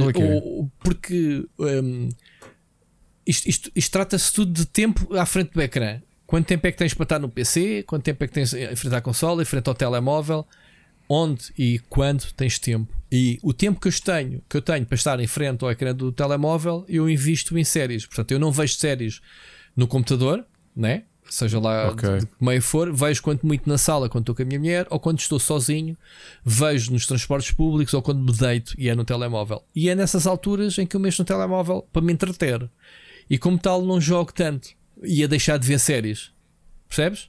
Porque depois também não venho ao PC buscar eh, a roubar tempo para jogar no, no smartphone. Portanto, sou, sou incapaz de me sentar aqui na secretária a jogar no telemóvel.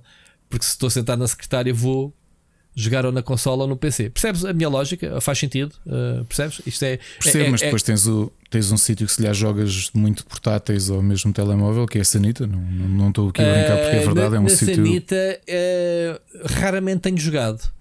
Ok. Normalmente aproveito a Sanita eh, para meter os, os, os- Como é que se diz? Os swipes em dia. As redes sociais, os mails, Ah. cenas assim. É o que eu tenho usado. yeah. Ok. Eu Isto por é uma lógica. Mas sim, de vez em quando jogo, mas Eu, não. eu, eu, por acaso jogo muito na Sanita e, e sabes que ainda há pouco tempo estava a explicar isso ao meu filho porque ele também está com esse hábito e eu já lhe disse que tive-lhe a explicar que, pá, que é um erro que eu cometi desde miúdo, que ainda com o Game Boy e com livros. Eu passava muito tempo a ler na, na Sanita e Passas mais tempo que foi- aquilo que precisas, não? é demasiado porque tu tens um grande risco de criação Não, mas de mais tempo por isso é que eu tenho um problema diferente. Agora, a, a nossa conversa é linda que a gente muda sempre. Eu tenho um problema de. eh, nunca consigo. Parece que há sempre mais qualquer coisa. Então estou ali, mesmo que não faça, enquanto não passar essa sensação, não saio. Olha, não Faz te queria sentido? dizer isto. Faz não, sentido. Sim, mas, olha, já, mas agora fal- falando a sério, não te queria dizer isto, não sabia que a conversa por aí. Ah, vai ao médico, A sério? Ok. sério.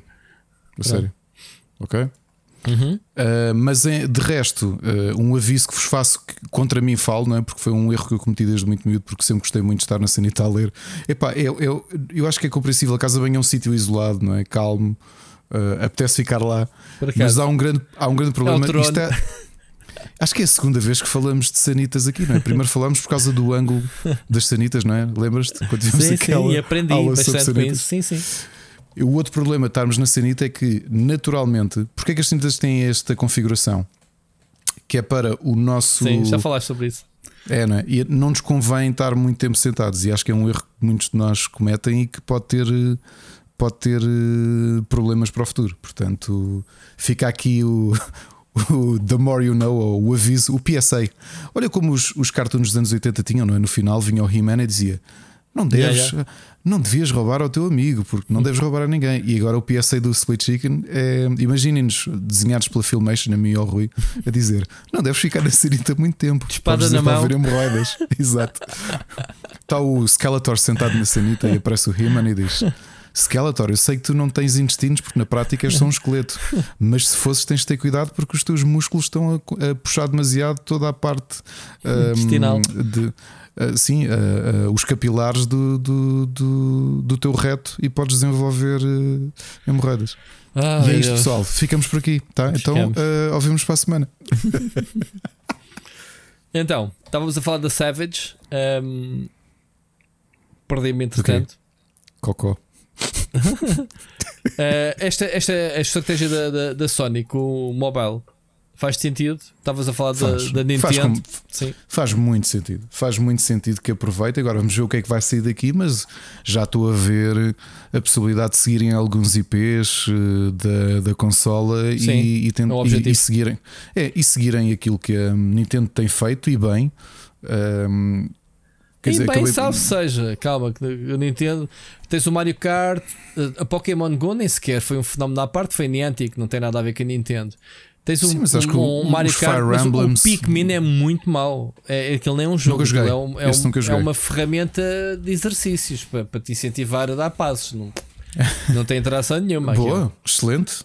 Pronto, mas, mas não... o, Fire, o Fire Emblem Heroes continua com excelentes votos. Aliás, ainda agora está a ver sim. Na, na, sim, sim, sim, na, sim, sim, sim, sim. Na Isso é Play é Store tem quase 600 mil votos e tem 4.5 estrelas.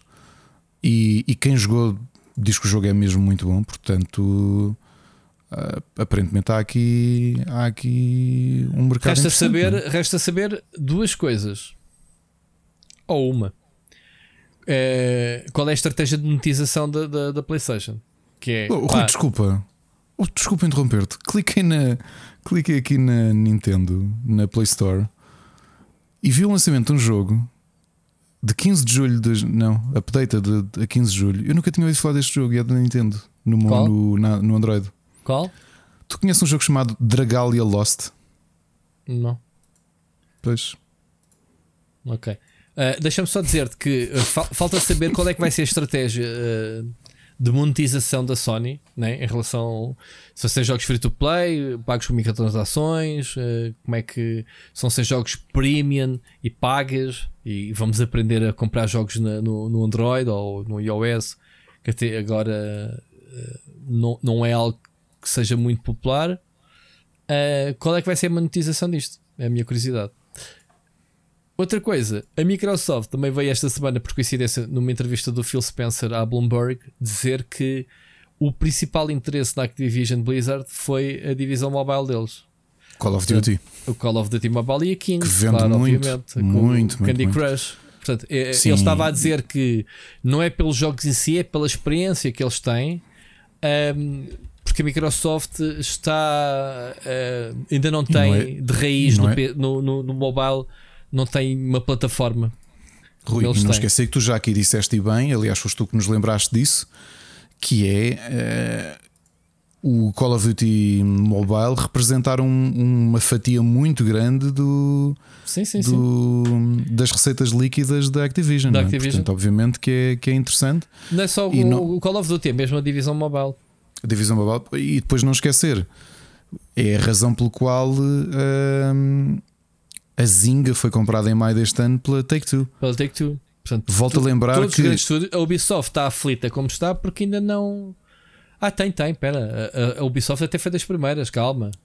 Foi, Tem- comprou a. Não comprou nada? Tem, tem Já um, tinha. Um, um dos Guilman tem a. Como é que se chama o estúdio? A, ah, do asfalto? Como é que se chama-se? a- Sim, mas não. Fogo. Ainda Ah. no outro dia falámos deles, meu. Ahm, a Gameloft. A Gameloft é da Ubisoft, sim, e é uma das empresas que mais fatura no telemóvel. yeah. Não, mas é que nós, para vermos a importância do mercado mobile, aliás, para quem duvida da importância do mercado mobile, relembro que o que a Take-Two deu este ano, em maio de 2022, e sim, a inflação em 10 anos é diferente, é 10 vezes mais do que aquilo que custou a Marvel. ok? E portanto, e obviamente que se nós sabemos eh, a, a King é importante, claro que é, eh, mas a Zynga sempre foi um gigante do mobile, não é? Confundo. não é? A Zynga acabou por definir aquilo que era o. fez crescer o negócio do. Então, jogar em, em Facebook, eles dominaram, não é? Foi a fase em que, Sim, sim. em que sim. eles chegaram ao ponto em que tinham 40 milhões de jogadores mensais. Yep. É isto. Bom, vamos avançar. Ricardo. Estamos em semana de Gamescom. Queres fazer um pequeno apanhado? Chegaste a ver a- a- o, o Vi Vitor Antunes? Viste? Não, não. Vi, vi em fast forward porque eu estou muito saturado de Vitor Antunes. Tá. Epá, não estou a brincar. Eu, eu- aliás, tu viste que eu cheguei aqui ao computador, tu estavas a ver, não é? E estavas aqui no nosso grupo de Discord, e eu disse e não estava não a brincar. Eu estou mesmo já saturado do, do Vitor Antunes. pá. É por estar em, está em todas, não é? E agora tens o. Tiveste o Summer of Games, o verão de jogos, como a gente chama, tens o Gamescom Open Night. Não temos nome este, era giro, portanto, uh, abertura, abertura da noite ao vivo. Ah, um, e depois vais ter, o, vais ter os Video Game Awards, que é sempre a mesma cara. E tens razão, o gajo está overexposed e, e, e pá, yeah. Parece que é só a única pessoa que existe nesta indústria, não é? Ou seja, os três maiores momentos de onde tu vais ver trailers e apresentações novas é ele que as faz, os três. É que ainda por cima ele é o sequer meu. tinha parado ele é para o- pensar nessa perspectiva, podes crer. É que ele é, o- ele é o meu Randy Pitchford, ok? Certo. Ah, desculpa, não podia dizer o nome. É pá, o Randy. Pitchford apareceu no. Pois foi, eu vi. no- eu eu Foi quando vi o macaquinho aparecendo no palco, guru, guru, guru, guru, guru. Epá, eu, fogo. é que é mesmo um macaquinho, o gajo, sinceramente, aquele Olha, homem. Rui, obviamente isto toda a gente comentou e eu tenho de me juntar à festa. O grande, o grande destaque, eh, o Lies of P, eu acho que é É brutal. O que é curioso é o salto que a Neo Wiz dá, porque eu já conheço bem a Neo Wiz, que eles foram finalistas do IndieX com alguns jogos. Uh, tiveram um grande sucesso há dois anos, um, que lhes deu um grande boost de, de, de dinheiro, que foi o Skull the Hero Slayer, que é um roguelike muito giro em que tu és um esqueleto e que, que mudas a, apanhas uns esqueletos novos, um, desculpa, apanhas uns capacetes novos, um- umas caveiras e isso muda-te os poderes. Uh, mas este Lies of P, isto é outro. Que é o As Mentiras do Pinóquio. Já As mentiras do Pinóquio, sim. É. Aliás, eles tiveram. Se bem te lembras daquele jogo Dandy Ace, uh, um jogo feito por um estúdio brasileiro que teve cá, que era uma espécie de Diablo roguelike com um personagem que atirava cartas, tipo o Gambit. Não. Não, estava no IndieX quando foste júri. Ok, mas eu não me recordo. Sim, Já não sim. te lembras? Não. Era deles, e portanto, o salto que eles deram agora para este Lies of P já é, já é considerável. Porque Já não com são, já não são indie, portanto já tens aqui produção AAA. Não, acho Não, que for, ainda não foram comprados ali- pela Embracer ainda eles. Olha, esta semana não temos notícias de coisas compradas Pois pela é. Embracer. não? Será? Se calhar não vieram ao público ainda. Não, se lhe- vamos, olha, aproveitamos este gancho para admitir o Split Chicken foi comprado pela Embracer. Vamos Também. estar no, no grupo podcast deles. Vamos liderar. Liderar, sim, exatamente. Eh, somos nós e eh, depois o podcast do Kojima. Olha, esse é que foi aquele momento.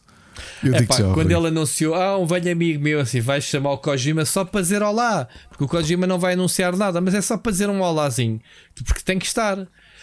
E era mesmo o Kojima, eu meti as mãos à cabeça e vai dizer, ok, saiu no Game Pass o. o como é que Death chama? Stranding. O Death Stranding saiu no Game Pass. É a grande notícia da noite, só porque sim, pronto, porque tens que trazer o Kojima. Uh, e até pronto, foi para anunciar o podcast, o podcast de de Kojima no, no Spotify. Uh, poupa em circunstância. Se fosse o nosso podcast, aposto que ele não, não, não anunciava lá. Muito bem, olha, mais alguma coisa? É assim, eu, eu vou ser sincero, isto é, é too much. É, foi uma dose, são mais de 30 jogos e metade deles tu não os conheces. Até que tu absorvas isto, até que comeces a, a, a digerir isto tudo, não é? Sobretudo nós, né, que não trabalhamos nesta indústria e que não temos que escrever notícias específicas para cada um destes jogos, não fica cá as coisas. Pá, houve muito jogo, muito jogo. Uh, pá, 2023 ao manter-se o calendário, quer dizer, tudo aquilo que não saiu em 2021 barra 2022 vai ser em 2023. Porquê? Vai haver, vai, vai haver muita gente a passar mal. Vai haver muita gente a lançar jogos no mesmo mês, semana, em que vão chocar uns com os outros. E depois vão-se chorar. Ah, a indústria está. Não é? Não achas isso? Já acontece agora. Acontece agora de haver atropelamentos, mas epá, sabemos que no Natal toda a gente quer ter jogos à venda. Por muito, uh, por muito te atropeles, há dinheiro para todos, certo? Toda a gente que compra jogos. Uh, assim como tens épocas em que tu não metes jogos à venda, que antigamente era janeiro e fevereiro, por exemplo, ou ali uh, antes do verão. Mas agora, não, não, agora o calendário está todo esquisito. Tens agora uma série de coisas para setembro, há de ter para outubro e novembro, que é a altura de pré-natal, mas é 2023. Portanto, está tudo a chutar para 2023. Uh, ah, não sei. Agora, coisas que eu gostei. Olha, uh, acho que nem, ah, foi mostrado. Uh, a, a, próxima explosão do, do Destiny Lightfall, que é toda neons e toda cidade, pá, brutal fez-me voltar ao Destiny. Não sei se reparaste. Eu e o Mocas voltámos e o Seixas. Fizeste-me instalar o jogo e tudo. Fizeste instalar. Bem, andamos aqui todos malucos outra vez, já lá vamos na, nas recomendações. Portanto, uh, estou neste momento a ponderar, porque as expansões estão todas de borla até esta terça-feira. E estou a ponderar, obviamente, continuar a jogar. Tenho que pagar a expansão, a última que saiu. Uh, mas este Lightfall está qualquer coisa brutal em termos de temática. Uh, mas pronto, mais coisas. Surpresa foi o Dead Island 2. Aqui com, com o nosso amigo, como é que se chama-se o roqueiro, Lenny Gravitz, como protagonista. Viste o, trailer? Sim. Parece, parece o Lenny Gravitz. Um, que me parece ser o mesmo jogo de sempre. Pá, mas... Eu gostei muito do primeiro, eu já disse. Com as críticas todas que ele tem. Eu, Sim, eu... o primeiro era muito clunky e o, o, o coisa está 10 vezes melhor. O, o jogo seguinte. O Dying Light. O Dying Light, para mim, está muito melhor. É Mas sabes que é estranho, é estranho é que o Dying Light depois é. Parece que perdeu o Dying Light, coisa... O Dying Light perdeu o humor, porque é assim. Eh, foram introduzidas mais mecânicas, porque é assim, o, Dead Island, uh, o destaque é o melee, era um FPS muito baseado no melee, como a Techland fez bastante com o Call of Juarez e não sei o quê. Uhum. E depois o Dying Light é a evolução do Dead Island para a mesma temática de zombies, mas uma temática mais Walking Dead, mais séria, em que se calhar os zombies são perigosos, mas as pessoas e a história, as pessoas são perigosas também. Uh, muito parkour, eles exploraram muitas mecânicas do parkour. Rui, eu acho que era uh, mais o ah, ambiente, sabes? Pronto, eu gostei muito do Dead Island por, por, ser aquela estância balnear sim, sim, sim. Eh, infestada Aliás, de zombies. Tu deves ter. Eh, venderam-te o jogo com o trailer da apresentação, que ele em slow motion de trás para a frente, não é? Aquele trailer muito bem feito do Dead Island, do primeiro. É. Eu, eu, já te disse aquele. Eu não sei se falei nisto aqui, de, de, da história de eu tu já me conheces já há muitos anos e sabes que eu devo estabelecer memórias, uh, eu, eu, saber mais ou menos quando é que joguei determinada coisa, quando é que vi, uhum. por ter um momento. E, e lembrar-me perfeitamente de estar a acabar o Dead Island, fazer a última missão naquele grande furacão de janeiro de 2013. Porque eu tinha aqui, isto é, vais-te rir, eu barriquei, tu já viste e vieste da minha casa e nós, as nossas janelas são todas portas, na casa toda. Uhum. E como eu tinha medo e nós moramos muito no alto e havia muito, muito vento, eu barriquei as janelas. Então encostei os móveis todos às janelas. Foi o furacão Katrina? Não, não, não, não te lembras? Eu não lembro como é que ele se chamava. Foi o furacão pá, que partiu imensa coisa. Então, aqui eu lembro, então partiu, uma, partiu umas antenas do prédio e tudo. Sim, sim. Foi, pronto. Não sei o nome do, do, furacão. E então isto parece aquele momento um bocado irónico de eu estar a jogar Dead Island, não é? Que tinhas o hotel todo, sei lá, a malta tentou-se barricar e não sei o quê. E eu aqui no computador, no sítio onde estou agora, que tu conheces, olhar para o lado e tínhamos barricado as janelas da sala, das janelas todas. Encostámos os móveis, sofás, às, às, às portas todas, com, pá, com receio que os vidros se partissem ou qualquer coisa. E então tenho esta memória, nunca me vou esquecer de jogar o Dead Island e terminá-lo durante o furacão de 2013 mas epá, eu gostei muito e é engraçado que tu gostas muito do Dying Light. Uh, e, e há bocado falaste do Call of Juarez. Eu gosto imenso do Call of Juarez porque desde. Uh, desde o Outlaws, não é? que tu te lembras, o velhinho Outlaws, uh, eu acho que não, uhum. nunca tinha jogado um, um western na primeira pessoa, um FPS bom um, como, como este. Tinhas o e... Gun na altura da Xbox assim, 360? Não, não, não o joguei, mas também não puxou tanto. Uh, mas eu lembro de ter jogado o Outlaw. Eu, eu acho que até comprei o Outlaws. O Outlaws. Esse era Outlaw... da LucasArts, acho eu? Não? Era de LucasArts, exatamente. Sim, sim, uh, sim. Acho que foi o único FPS que eles fizeram. Comprei o no GOG, acho eu. O único uh... FPS? Não, LucasArts fez várias. O que, é que eles fizeram? Tu, tu tens Star Wars, tens várias, mano. Tens o. Tens o. o como é que se chama-se? Dedicado aos dedicado aos soldados imperiais. Os... Ah, sim, os, os Stormtroopers. Sim, sim, sim, sim, sim, sim. Sim, sim, sim, tens razão. Tens razão. Mas hum, já agora está no Steam, não sabia. Okay. Chegou ao Steam o jogo. O Qual? Outlaws. Ah. Uh, mas eu acho é que o, o Dying Light, tu gostas muito dele com o parkour, mas a cidade parece-me muita. Epá, não sei, parece-me aquela cidade genérica. O Dead Island era por isso, era por ser tudo exagerado e por ser. Não era muito exagerado. Espera lá, nós temos que falar do humor. Tu joga, tu não sei se jogaste o Dead Já Island. agora chama-se Dark Forces, eu queria dizer o nome e isso. O Dark, tu jogaste Wars Dark Forces. Jogaste é o, o Dead Island até ao fim. É que o Dead Island não tinha nada de humor. O, o Dead Island tinha um, um, vamos lá ver, hum. aquele humor colorido uh, paradisíaco, hum. jogava, era um bocadinho uh, a gozar, não é? Com, com as férias. Tá, tinha situações de humor, hum. tipo de zombies e não sei o quê, dos turistas. Mas era negro, era um humor negro, não era. Não, não Por acaso não achei, não, não achei muito. Não o achei, Daylight tem um tom muito mais pesado e negro, foi com o Dead Island, caraças. Então não tem, tem. Mas, mas sabes que eu, para mim foi mesmo o setting, porque eu, eu, o ambiente, o Dying Light, eu já, já, já me fartei de jogar. É, tipo, é uma cidade, pronto, ah, é uma não, cidade genérica. Sim, o outro era uma estância balnear sim, numa ilha e acho que sim, tinha muito mais aquela. Eu gostei precisamente por isso por ser um jogo. Sabes que o 2 não está a ser feito pela Techland, é um estúdio que teve que recriar o jogo de origem outra vez. Não sei se percebeste. Não, não, é não, da, não é da, qual é que é era, da... nem vi qual é que era o logo que, que apareceu. Não. Sim, mas não é. Mas foi lá falar a, a mesma. É, está a ser feito pela, pela Deep Silver, Play 1. Acho que é assim que se chama-se o estúdio. Portanto, mais um aquele jogo de, mais, não, pertence ao grupo da, é? da Coach Media e aquela malta toda. A, a Media que mudou de nome a semana passada, viste? Para Play 1, então é isso. Play 1, exatamente. Então é isso, pronto. Então é isso. Uh, agora, o estúdio em si que está a fazer, eu não tenho a certeza. Uh, posso ver aqui rápido quem é que é. Uh, Dunbuster Studios. Fizeram Homefront The Revolution. Ah, e, o Chorus, e o Chorus. Olha, que tu gostaste sim. muito. Sim, sim, sim, sim.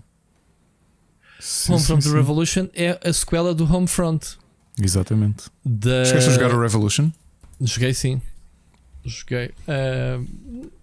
Foi no início está na Goody, por acaso. Ou não? Não, já lá estava na Goody há um tempo. 2016. Sim, já estava a boa. Um... O primeiro é que foi no início está na Goody, sim que é. Muito bem. Mais coisas assim, epá, não vamos obviamente estar aqui a fazer uma, uma, uma passagem de tudo o que é Gamescom. Assim, a nível geral, Gamescom, achaste que houve uma grande pica? Eu estive a ver, até foi o vídeo do Rico Fazeres, mas malta que teve no, no show floor Uh, viste alguma coisa disso? Aquilo pareceu-me estar animadito, ou seja, voltar outra vez aos eventos físicos com a pica Sim, toda. Eu fui mais de conversar com alguns, com algum, algumas pessoas de empresas Sim, então, uh, que, pá, que, que, estavam todos felizes de, hum. e de dizerem: Olha, voltámos aos jantares, voltámos a fazer isto tudo. Portanto, acho pois. que foi tudo back to Back, Back to, to pre-pandemic. É, ok, já, já não... fiz. Eu fico bem contente. Pensei que pensei que houvesse alguma pronto, algum receio, algum não, ah, não. receio de investimento, né? receio da pandemia, receio pá, de, de, de, de, se achar que agora não justifica eventos físicos porque agora digital é que é, percebes? Não, mas aquele é muito especial, pá, é muita gente. Uh, traz muita gente mesmo. Aliás, toda a gente que era, que era gente estava lá, não é? na prática. Pá, para teres ideia, esta semana uh, vou a Paris ver um produto novo, não vou dizer o quê, porque tem embargos, de, do qual eu já fiz um pré-briefing online, no Zoom, portanto já o conheço, as características, já recebi o produto. e vou à mesma ao evento. Ou seja, eles vão investir uh, por, pronto, para tentar voltar à normalidade. Percebes? Porque eu penso, mas porquê que eu vou ao estrangeiro ver este produto se já o tenho e já tive uma apresentação em digital? Não é estranho? Eu, pá, é o setting. É a cena de quererem regressar. Mas tudo já voltou, os congressos médicos voltaram todos, todos, todos, todos, uh, os eventos voltaram todos, um, os concertos, aliás, eu até ia comentar uma coisa contigo. Uh, não fui, mas a semana passada, este fim de semana, para, para quem gosta de música mais pesada, foram dois festivais. Foi o, o Milagre Metaleiro com bandas internacionais. Aquele festival que chegámos a falar aqui, que era na zona de Viseu, baratíssimo, com não, bandas mas, internacionais. Mas, mas, oh, Ricardo, tu estás e... a confundir as coisas. Não é isso que hum. eu estou a dizer. Okay. O, o, regresso dos festivais e da aderência é as pessoas aprovarem que não têm medo e voltarmos ao estado anti-pandemia, uh, pré-pandemia. Aquilo que eu estou a dizer é um bocado diferente. As empresas perceberem que, das que empresas faz sentido. Exatamente, porque uh, uh, a pandemia mostrou a importância do digital e houve esta transformação digital em que se poupa dinheiro em não fazer estes eventos e estar presente nestes eventos físicos. É, isso que eu, é esse o meu receio pelos vistos. É eu acho que há eventos que são demasiado emblemáticos e que as pessoas ah, querem sim. mesmo que eles aconteçam. Com e a Gamescom é um deles. É um deles. A IFA para a semana também, sabes? Sim, é para a semana já, não é? É agora este fim de semana na, na em Berlim. Uh, portanto, yeah, está tá a voltar tudo outra vez em, em força. Pá, ainda bem, foi, ainda bem. Muito bem, uh, olha, não, não, não vou alongar mais na, na Gamescom, uh, tirando um outro jogo. Há muito jogo, nós vamos ter a oportunidade de falar eh, neles à, à medida que forem que forem sendo anunciados. Queria destacar aqui, sei lá, o Everywhere, que foi o jogo que arrancou em produção pelo pelo Les, o Leslie Benzies, que é o ex-presidente da Rockstar e produtor do Grand Theft Auto. E parece-me ser um jogo altamente metaverse, portanto, vê lá o que isto chegou. Portanto, um jogo em que é tudo e não é nada, não se percebe nada. Vês aviões à som, o sandbox, estás a ver? Tipo, everywhere. Percebo a indústria onde é que vai parar. Tiveste a apresentação, vale o que vale da FunCon do Dune, do, do uhum. Dune Awakening, que vai ser um MMO. Opa, e tu sabes, uhum. eu estou a passar uma fase de, de consumo de MMOs que nem, nem, nem queres saber. Mas já sabias que o jogo ia sair? Não sabias? Sabia, mas o, o appetizer do trailer, que é nem sequer mostrou gameplay, mas mostrou um Fremen uh, e uma, uma minhoca gigante. Aí, gente, aí, caralho, grande, grande ambiente, mesmo. Aí, eu quero um MMO em que vou ter que andar a, a caçar minhocas, man, a bosses. Ou ser isto. caçado. Ou ser caçado, ou, ou, ou ter um pet, que é uma minhoca. Eu quero muito. Eles dizem que é um MMO de mundo aberto com elementos de sobrevivência. Eu só não curto muito a cena da sobrevivência que agora uh, todos os jogos têm só porque sim. E, e, eu não me apetece ter que me preocupar em sobreviver com o meu herói, a não ser uh, reparar o gear depois de ir para as masmorras. Mas pronto. Uh, tiveste um bom trailer do Hogwarts Legacy, pronto, que só chega para o ano. Combates entre os feiticeiros. Pá, parecia-me estar muito fixe também o jogo. Uh, uh, uh, uh mais eu já, já tinha arrumado isto, mas só para. Tens um novo jogo da Quantic Dream, que ainda há pouco tempo tínhamos falado neles, não se mostrou nada, chama-se. Chama-se. Como é que se chama, Ricardo Miguel? Uh, não tenho a certeza, mas é passado debaixo d'água. Uhum. Uh, portanto, é um, uma aventura submarino. Não percebo. Uh, tiveste um Killer Clowns of Outer Space, The Game. Lembras-te do filme? Claro. Palhaços Assassinos do Espaço, ou do, do outro mundo, ou como é que se chama? Uh, deve se, ser... se, o, o Killer Tomatoes também não teve um. Não tenho um, a certeza. Se uma adaptação a videojogo. Acho Não que teve, não teve. Este cheira-me que sejam daqueles jogos multiplayer tipo Sexta-feira 13. eh, Teve sim, senhor Rui. O Attack of the Killer Tomatoes para Teve? NES e Game Boy. pá, eu não sei que não joguei, não tive essas consolas. E para Spectrum e Amstrad e MSX. Até devia ter Se calhar vi, não me lembro. Controlas tomates? Yes. Muito bom. E pronto. eh, Sonic continua a não convencer, pelo que eu tenho visto o pessoal Não, nas redes foge dos, sociais. toma- foge dos tomates, que é uma frase estranha de dizer. O Separada. quê, o quê? Desculpa. Foge dos tomates. Foge. Eh, Estava-te a dizer, o, o Sonic não continua. Frontiers. Frontiers continua a mostrar-se um bocado vazio e o que é que será que vai sair daqui? Pronto, vamos ver. E pronto. Basicamente, vimos gameplay do High on Life que tu deves gostar, acho que vais gostar bem do jogo, que é dos criadores do Ricky Morty. Basicamente é um FPS em que as armas são organismos eh, Yeah. vivos eh, que falam contigo, estão a disparar, estão a disparar e a falar contigo, a mandar vir. Ahm, é curioso. Uh, E que vai vender só. Vai, vai vender para começar só por ter. uh, o nome de Rick Morty, O pedigree. né? Não sei como é que ele se chama. Tu nunca viste a série, pois não? Uh, vi um ou dois episódios. Yeah. Mas, yeah. Mas estou a jogar com o boneco no multiverso, portanto vai dar ao mesmo. Estou a jogar com, com Ah, com o Morty. o Morty é o puto, né? É. Estou a jogar É. com o Morty. Bom, arrumar a Gamescom. Ricardo. Já que não fomos lá, não é? Já eh, agora Lords, Lords of the Fallen, que foi um Souls-like que eu cheguei a jogar. Ah, sim, sim, sim. E que foi, Eu- se tu, tu lembras desse do ano em que nos conhecemos na Gamescom, que tu, tu não te lembras de mim, Colónia estava cheio de outdoors do Lords of the Fallen. Foi. Sabes que foi um grande investimento. Sabes que eu fui a Madrid ver eh, esse jogo à, hum, à Bandai Namco. Ok. Fu- Fui, fui lá ver o jogo, a primeira vez que, que ele foi revelado, antes de ser revelado na Gamescom, eu fui lá vê-lo jogá-lo e, e tinha ficado com uma boa impressão porque eh, eram um Souls-likes, de facto, mas eles tinham umas mecânicas mais acessíveis no que diz respeito à, hum, ao, que podias fazer nas, nas, nas fogueiras, né? eles tinham, era uma espécie de portais, ou o que é que era que eles usavam. Ah, eu, eu gostava do jogo, tu gostaste? Eh, ou não jogaste? Eu gostei do Lords of the Fallen, mas gostei mais do jogo que a Deck 13 fez, os dois, o The Surge 1 e o The Surge Surge. 2. Eles agora anunciaram, curiosamente, um novo jogo. Ah, O- o Atlas Fallen. Atlas Sim. Fallen. Que eles, eh, eles vêm dizer que, atenção, este jogo já não é tanto The Surge ou, ou Lords of the Fallen, ou seja, um Souls-like, mas é mais a ação na onda de um, de um God of War e de um Horizon Zero Dawn.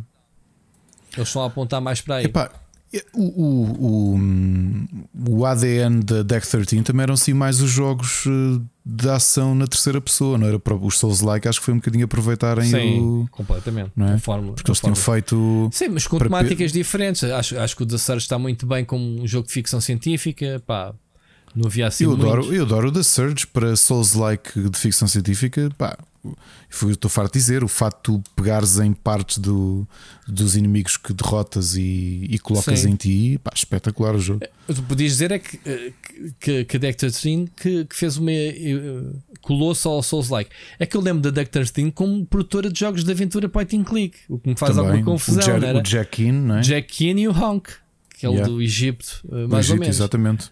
Pronto. eh, e o Vanetica, também me lembro. Portanto, eles têm aqui uma série de jogos.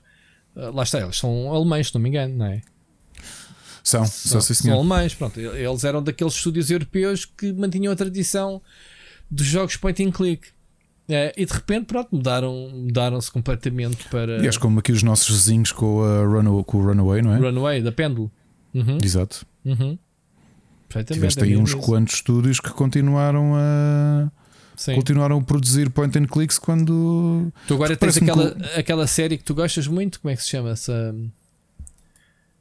Uh, point and click qual o, o Deponia Deponia, sim, né? o Deponia que deu uma fortuna a, a hum, bolas agora estou-me a esquecer como é que se chama a empresa alemã Pá, que se não fosse o, o sucesso do Deponia o Johnny não tinha lançado o primeiro jogo dele né? Daedalic, né? da Daedalic exatamente Uhum. exatamente Yeah. Muito bem, já estamos aqui a saltitar. Uh, curioso, uh, e depois o Lords of the Fallen tiraram de fizeram é reboot, mantiveram o mesmo É. nome. Bem da estranho. Que É eu- bem confuso pensar- isso. Não, Oh, não percebo Deixa-me só é dizer uma coisa estranha do. A Deck 13 é estranha porque eles são developers e fazem jogos para, para, para a Focus, não é? Uhum. E não só, mas fazem o Lords of the Fallen, por exemplo, vai ser para a banda Namco, é, não é? Não. O original, sim. Agora, o. Este novo, não. Estava-me o Seixas outro dia que leu a explicar-me que eles perderam o IP. Ah, não sabia. Percebes? Não está a ser feito pela Duck 13. Por isso é que eu estou a dizer. Eles apresentaram. A Duck 13 apresentou um novo jogo que não tem nada a ver com o Lords of the Fallen, que também foi apresentado nesta Gamescom. Yeah. Ok. Mas é que a Deck 13 é estranha porque eles são developers, mas depois ao mesmo tempo são publishers Uhum. E têm alguns jogos interessantes. Por exemplo, o, o City Builder, o High Rise City, que falamos dele aqui no início do ano. Uh, tem o Crosscode, que tu acho que tu também jogaste, não foi? Uh, aquele 2D Action RPG. Uhum. O War Tile, que eu acho que cheguei a falar dele aqui, que era um. Hortal é muito um bom. o é muito bom, é publicado por eles. Portanto, eles têm aqui É, duas vertentes de o, o negócio estúdio interessantes. novo é X-Works. X-Works, ok. Não sei se diz alguma coisa. Não, não, por acaso não. Ah, e está a ser desenvolvido em Unreal 5. Portanto, eu estou muito curioso para saber quando começarem a sair os jogos com motor Unreal 5.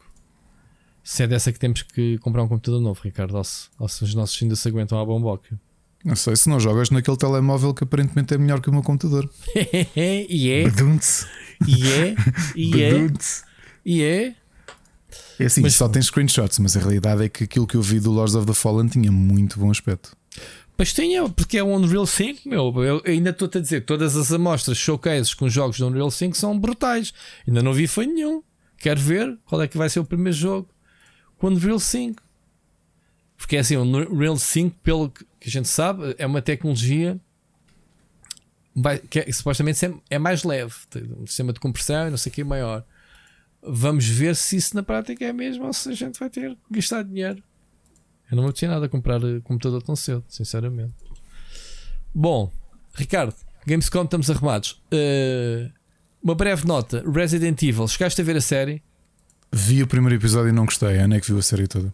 Pronto, foi cancelada. Assim, tipo, pumba. Oh, que surpresa! Pronto, eu também fiquei logo bué surpreendido quando, quando pensei, tipo, bem, isto vai para onde? Direção? Já aqui falámos, não vamos gastar tempo a falar no Resident Evil, mas pronto, eh, fez justiça a Netflix, pelos vistos, não anda a dormir. Anda a dormir muitas vezes, mas neste caso pensou, man, tanta série boa que a gente anda aqui a cancelar e, e vocês, eh, esquece. Eh, Estava aqui a ler que nunca chegou a estar no top 10. Ahm, e portanto, yeah, isto basicamente nem sequer era para agradar a fãs de, de Resident Evil, porque são os principais críticos. Eu, vi e pensei, pá, tu tens aqui uma personagem que é o Zavala, que, que entra no Destiny, que entrou recentemente na tua, naquela série que tu viste do. Viste empreitada, Ricardo? Como é que se chama essa que eu já vi há muito tempo? Do Gigi Abrams, da, O que? O do Fringe? do Fringe, sim. Ainda não acabei de ver. Olha, eu- eu- ainda bem, é engraçado Ah, tu acabaste? isso porque Pensei não, eu, acabado. Eu parei no início da terceira temporada porque acho que eh, aquilo que acontece, quer dizer, já se pode falar, a série já é antiga, quando, ele- quando ela passa para outro universo paralelo, Ok, yeah. eu perdi a pica toda com a série. Perdeste. Voltei a ver ontem e digo-te já que está-me a gostar a ver a série. Ah, há uma fase intermédia que, que custa é, com essas cenas. Cenas a GGR, tipo, não sabemos para onde é que vai, mas uh, siga. Mas continua a ver que, que a série é gira ah, e, e continua a ficar cada vez mais esquisita.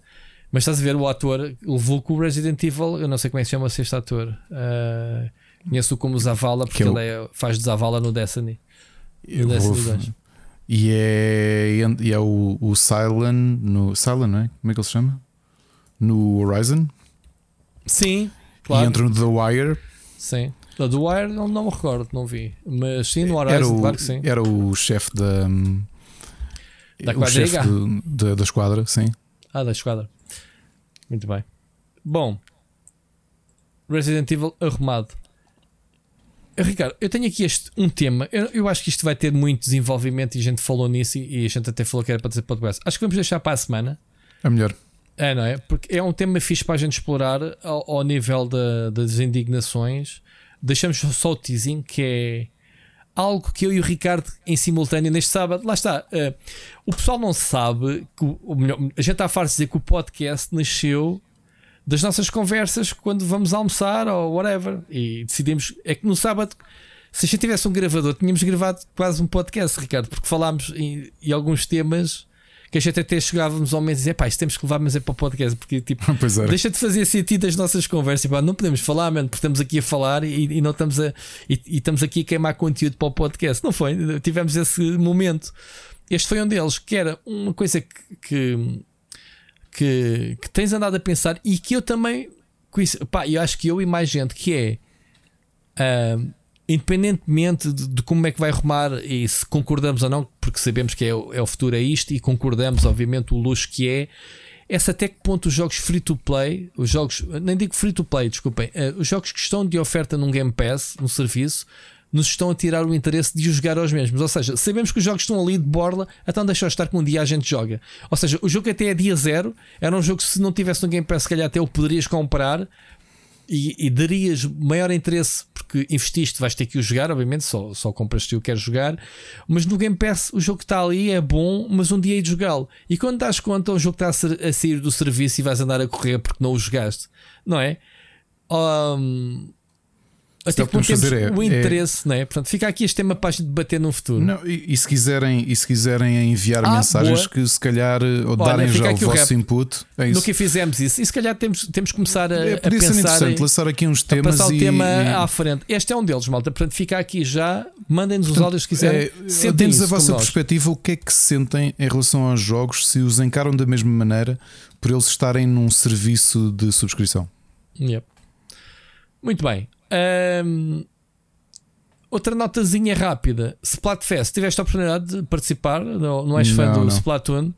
Pronto, eu também gosto, não. Mas, gosto, mas é aquela coisa. Olha, vão pôr aqui a reclamar. Em tão pouco tempo, eu não sei se o jogo justifica ter uma terceira, uma, uma segunda sequela eh, para aquilo que temos visto, mas a Nintendo acha que sim, portanto, ok. Pá, eu, eu achei o 2 muito parecido com o primeiro e este terceiro muito parecido com o segundo.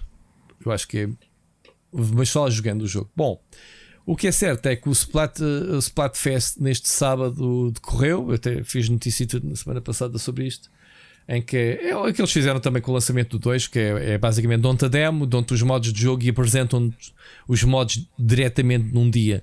É basicamente uma borda, tens o jogo por um dia, uh, os modos de jogo disponíveis e tudo.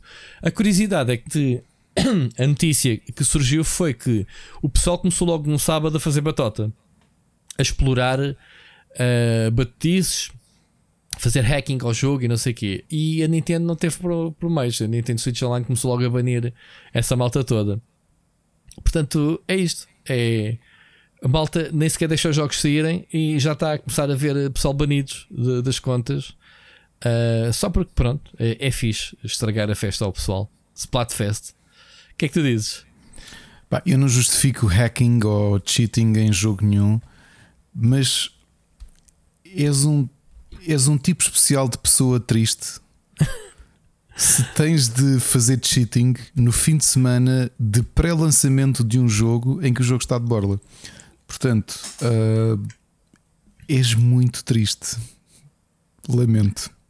Pronto. Uh, o que se passa foi que o, o pessoal detectou que, que houve contas banidas no jogo por alteração de código e isso. Uh, ao que parece, já estava implementado o sistema de segurança. Uh, eles falam aqui que o, que o Splatoon 2 detecta um, patches e, e, e, coisas, eh, alterações ao código do jogo. E, yeah, e o Splatoon 3 não há de ser diferente. Portanto, está testado, malta. Uh, malta que gosta deste jogo que é competitivo, né? ao fim e ao cabo, é ver quem pinta mais. Mas é um jogo competitivo. Uh, Disse alguma piada de sem querer, mas eu literalmente queria dizer que era quem pinta mais. Parecíamos nós com 13 anos a ver quem é que pintava mais, não era? Era isso que querias dizer. Eu não estou a dizer nada. Badonte? Badonte? Eu estou só, aqui caladinho. o pessoal com 13 via, também tinha essa mania, não era? Quem é que pinta mais? Bom, continuando. Um, já me perdi. Ah, o jogo sai. o jogo sai agora uh, para a semana, acho eu, não é? Uh, dia 9 de setembro, julgo. Um, e pronto. Vamos estar aí depois para falar dele uh, um bocadito. Ah, ah, sim, acho que o jogo vai ter um novo modo de história, Ricardo. Uh, Olha, aí já me apanham. Um, mas não sei se é aquele tipo de modo de história que é basicamente os mapas multiplayer, mas com umas personagens para tu ires falando e não sei o que, cumprir umas missões que é um tutorial. Não sei. Cheira-me que seja isso. Agora, se tiver uma história, te raptam uns filhos e tens que ir pintar a cena toda após recuperar, pronto. É capaz de ser giro. Vamos ver. Brincadeiras à parte, acho que o jogo é divertido. Há muita gente. O, o, o Siri, por exemplo, adora, adora isto. Man, e ele, eu acho o jogo muito criativo e, e é, é muito, a, forma, muito, a, forma é. como, a forma como a Nintendo, como tudo o que faz, e já na altura falámos nisto, não é? quando o jogo saiu, em que tu pegas num género que habitualmente estás habituado a que seja violento, não é? que seja um FPS, um team, um team shooter. Yep.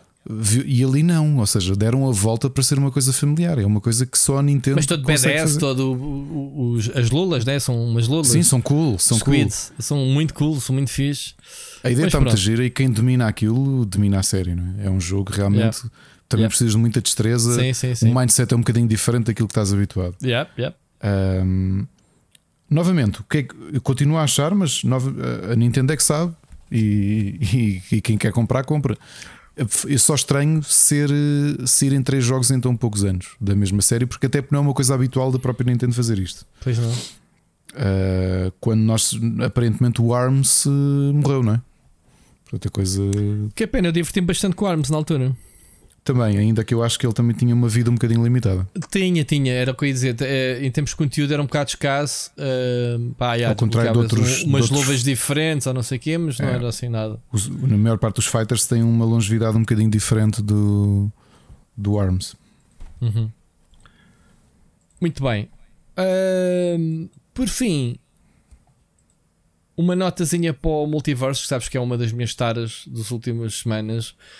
Uh, quando se fala na morte do jogo, não sei o quê, uh, só para dizer que chegaram aos 20 milhões de jogadores, portanto, é muita fruta, mesmo para um jogo free to play. Uh, portanto, está fixe. Desde o dia 26, portanto, fez um mês, um mês de jogo, 20, 20 milhões de jogadores, está fixe. Se eles que, tá catalisarem isto por uma porcentagem de pessoal que paga conteúdos, uh, pá, eu só não acho que a Nintendo vai replicar o modelo de negócio, pelo menos do free to play, porque quer dizer, o Super Smash continua sempre nos tops de vendas e vende muito e vendeu muito, portanto. Epá, mas o, o Super Smash, vamos lá ver. A gente aqui está a fatos de comparar, e, e, aquilo que eu comparo é o género, não é? é muito próximo, a versatilidade de cada lutador e a quantidade e o potencial de lutadores que podes meter. Epá, mas o Super Smash, em termos de valores de produção, é um AAA, quer dizer, é um jogo em que tu tens muito conteúdo, tens um modo história, tens vários modos, eh, tens colecionáveis. Pá, eu, eu adorava que o multiverso se tivesse uma vertente colecionável mais eh, profunda, é básica neste momento. Portanto, há muita coisa. Jogas eh, no Super Smash com aquela cena de preencheres aquela caderneta de cromos, vá, que é, acaba por uhum. ser isso, que é colecionar tudo, os, os, os suportes, mais os, os, os bonequitos, mais os personagens. E, e, continuaram a adicionar, obviamente, lutadores, não com a mesma dinâmica com multiversos, porque tem essa necessidade, por ser um jogo free to play, tem que vender personagens. A Nintendo simplesmente Uh, não me lembro como é que se as personagens eram vendidas à parte ou se faziam partes de DLCs, não tenho a certeza como é, como é que era feito o negócio. Mas pronto, estamos a falar de jogos com valores de produção. Já falámos aqui das arenas do Super Smash, quer dizer, cada arena conta uma história, não é? Opa, sim, para as dezenas de personagens pá, que têm, todos claro. muito, muito afinadinhos. Pá, Tudo, Super Smash sim, é. Pronto, estamos a falar de um jogo campeonatos diferentes em termos de qualidade. Agora, Diz, diz, não, estava a lembrar porque a própria, a própria PlayStation tentou fazer uma coisa semelhante e coitadinho, não é? Foi o PlayStation All Stars, não é? Mas esse não, logo Era All Stars ou era o Battle Royale? Battle Royale, yeah. Era, não é? Sim. Até antes de. Era, Sim, mas não, não precisas ter só os personagens com potencial, precisas ter alguém que perceba. Eu estou muito, muito uh, admirado desta, desta malta da, da, da Player First Games eh, tanto quanto eu sei, eles eram um bocado noobs uh, nisto, né? E, e, até já cometeram erros no, no, no, próprio jogo. de demonstrarem pá, uma solidez enorme. Eu, eu continuo, eu não tenho dito, mas eu é das coisas da minha rotina diária é tentar fazer o máximo de combates. Pá, digo, digo meia hora de jogo, pelo menos, para tentar fazer as, as missões do dia, que são seis. Para, para, para, para, para Quanto tempo é que estás a demorar por dia a fazer isso? Depende do objetivo. Há objetivos que eu não consigo fazer epá, e, e são bem difíceis. Fazes faz reroll o objetivo. Posso fazer reroll, como às vezes até ignoro para ganhar 100 pontitos, mas tenho de fazer a maioria deles e é, é, a minha, é a minha dose de diversão que eu preciso. Ou seja, não preciso estar ali. Eh, se tiver tempo e tiver eh, no brains, só estar ali a fazer combate, vou subindo o nível. Uh, fazer o, o, os 15 níveis das personagens e já tenho 3 ou 4 e é isso que estou a fazer. Até brinquei com o teu filho, que veio jogar ao multiverso e faz-me fazer grind com qual personagem? Ah, com aquele. Ah, mas isso já está a nível 15, tinhas que fazer com o outro. Brinquei com ele. Um, mas pá, estou-me a divertir, basta-me uma dose de meia hora de jogo por dia e estou muito satisfeito com, com isso. É, se, eu, se, eu, continuar a gostar do jogo assim, dizem que me apetece jogar mais jogo. Percebes? Precisava de um companheiro que jogasse comigo, porque o jogo dá-te mais porcentagens se fizeres uma. Uma. Se pesquisar jogos jogo... já com a equipa feita. Ah, eu só jogo 2v2 uh, por acaso. Pessoal que tivesse... Mas sem, sem, sem companhia, com sem randoms. Companhia. Sim, sim, sim. Não, eu faço isso, mas não tens, tens um, tanto pode calhar um gajo pro que sabe jogar bem, como um noob. Nunca sabes o que é que vai calhar. E às vezes perdes combates de forma estúpida. Uh, já apanha gajo FK, tipo, pronto, é bonus stage mesmo. Mas, mas, pronto. Mas as partidas são rápidas e pá, não me chateia. Eu gostava que só que o estúdio. Já agora estamos a falar do multiverso, já não vou falar nele nas recomendações. Uh, gostava que o estúdio otimizasse um bocadinho melhor os timings de escolhas, as habilidades. Há ali um compasso de espera deste, de, do processo uh, nas várias uh, etapas para começares a jogar que me chateia um bocadinho. Perde-se ali 2 ou 3 minutos que se poderia traduzir em poucos segundos sobretudo os rematches, não há necessidade de voltar quase tudo ao início. Ok, sim, escolher o personagem, escolher Pronto. os perks. Uh, falta sim, ali sim. um dinamismo que eles têm manobra para melhorar essas coisas. Uh, eu, pelo menos, se fosse. Se fosse QA Taster ou uma coisa que alguém tivesse que fazer recomendações, era por aí que fazia. Pá, há aqui muito passos a dar que dá para, para a pessoa não estar à seca uh, enquanto experimenta. Mas pronto. Uh, Ia-te falar aqui, esta já é uma notícia já mais antiga, mas eu acho que era interessante falarmos disto, que é, é uma patente que a Electronic Arts uh, criou e registou, em que gera conteúdo mediante a forma como jogas os jogos. Ok? Portanto, ele determina um perfil exclusivo de cada jogador. Estou aqui a ler a notícia até no Eurogamer PT.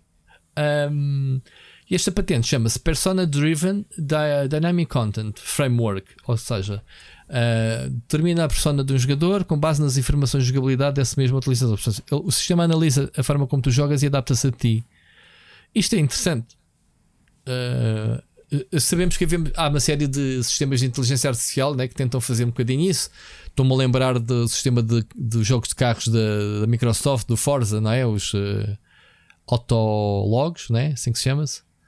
Em que Sim, ele vai buscar, uh, vai buscar os, os teus amigos né, da playlist. Uh, Uh, mas isto aqui é um sistema. Um, ou, ou, ou, seja, aqui cria-te um perfil e dá-te conteúdos, não é inimigos a reagirem a ti, mas sim o, o, tipo de conteúdos. Por exemplo, tu sabes que eu num MMO, num sandbox, gosto de colecionáveis e vou à procura dos colecionáveis. O jogo detecta isso e vai-te criar experiências uh, a partir daí para ti. Se és um gajo que gosta de andar à porrada com tantos gajos, ele vai-te identificar que és um tipo competidor, então vai-te criar mais situações é, em que defrontas se calhar mais pessoas, mais, uh, mais inimigos ou whatever. Estás a ver o, o, o que se passa? Uh, vamos, sim, é, vamos ver o que é que isso pode resultar, não é? Pois, na prática não sei, mas pronto. É, é, e estes sistemas uh, também. Ah, e o sistema acho que é. Hum, não é só num jogo em si, mas sim na tua conta, no teu perfil. Aí é que está a, a tecnologia. Ou seja, ele, o, o teu perfil lê aquilo que tu fazes em vários jogos não só num jogo em, especial. Portanto, isto é um sistema de, de perfil, não é, um, não é uma mecânica para um jogo, percebes? Imagina o teu perfil da Xbox, sabe o que é que tu gostas de fazer nos jogos, porque é, o sistema de inteligência artificial deles consegue ler isso e compreender isso. E ele vai-te recomendar depois até mais jogos quando tu estás à procura de jogos para comprar, estás a ver? Esse tipo de, de situações. Mas Esse pronto. tipo de leitura de perfil, quer dizer, tu, se há coisa que está evoluída é essa criação de algoritmo, não é?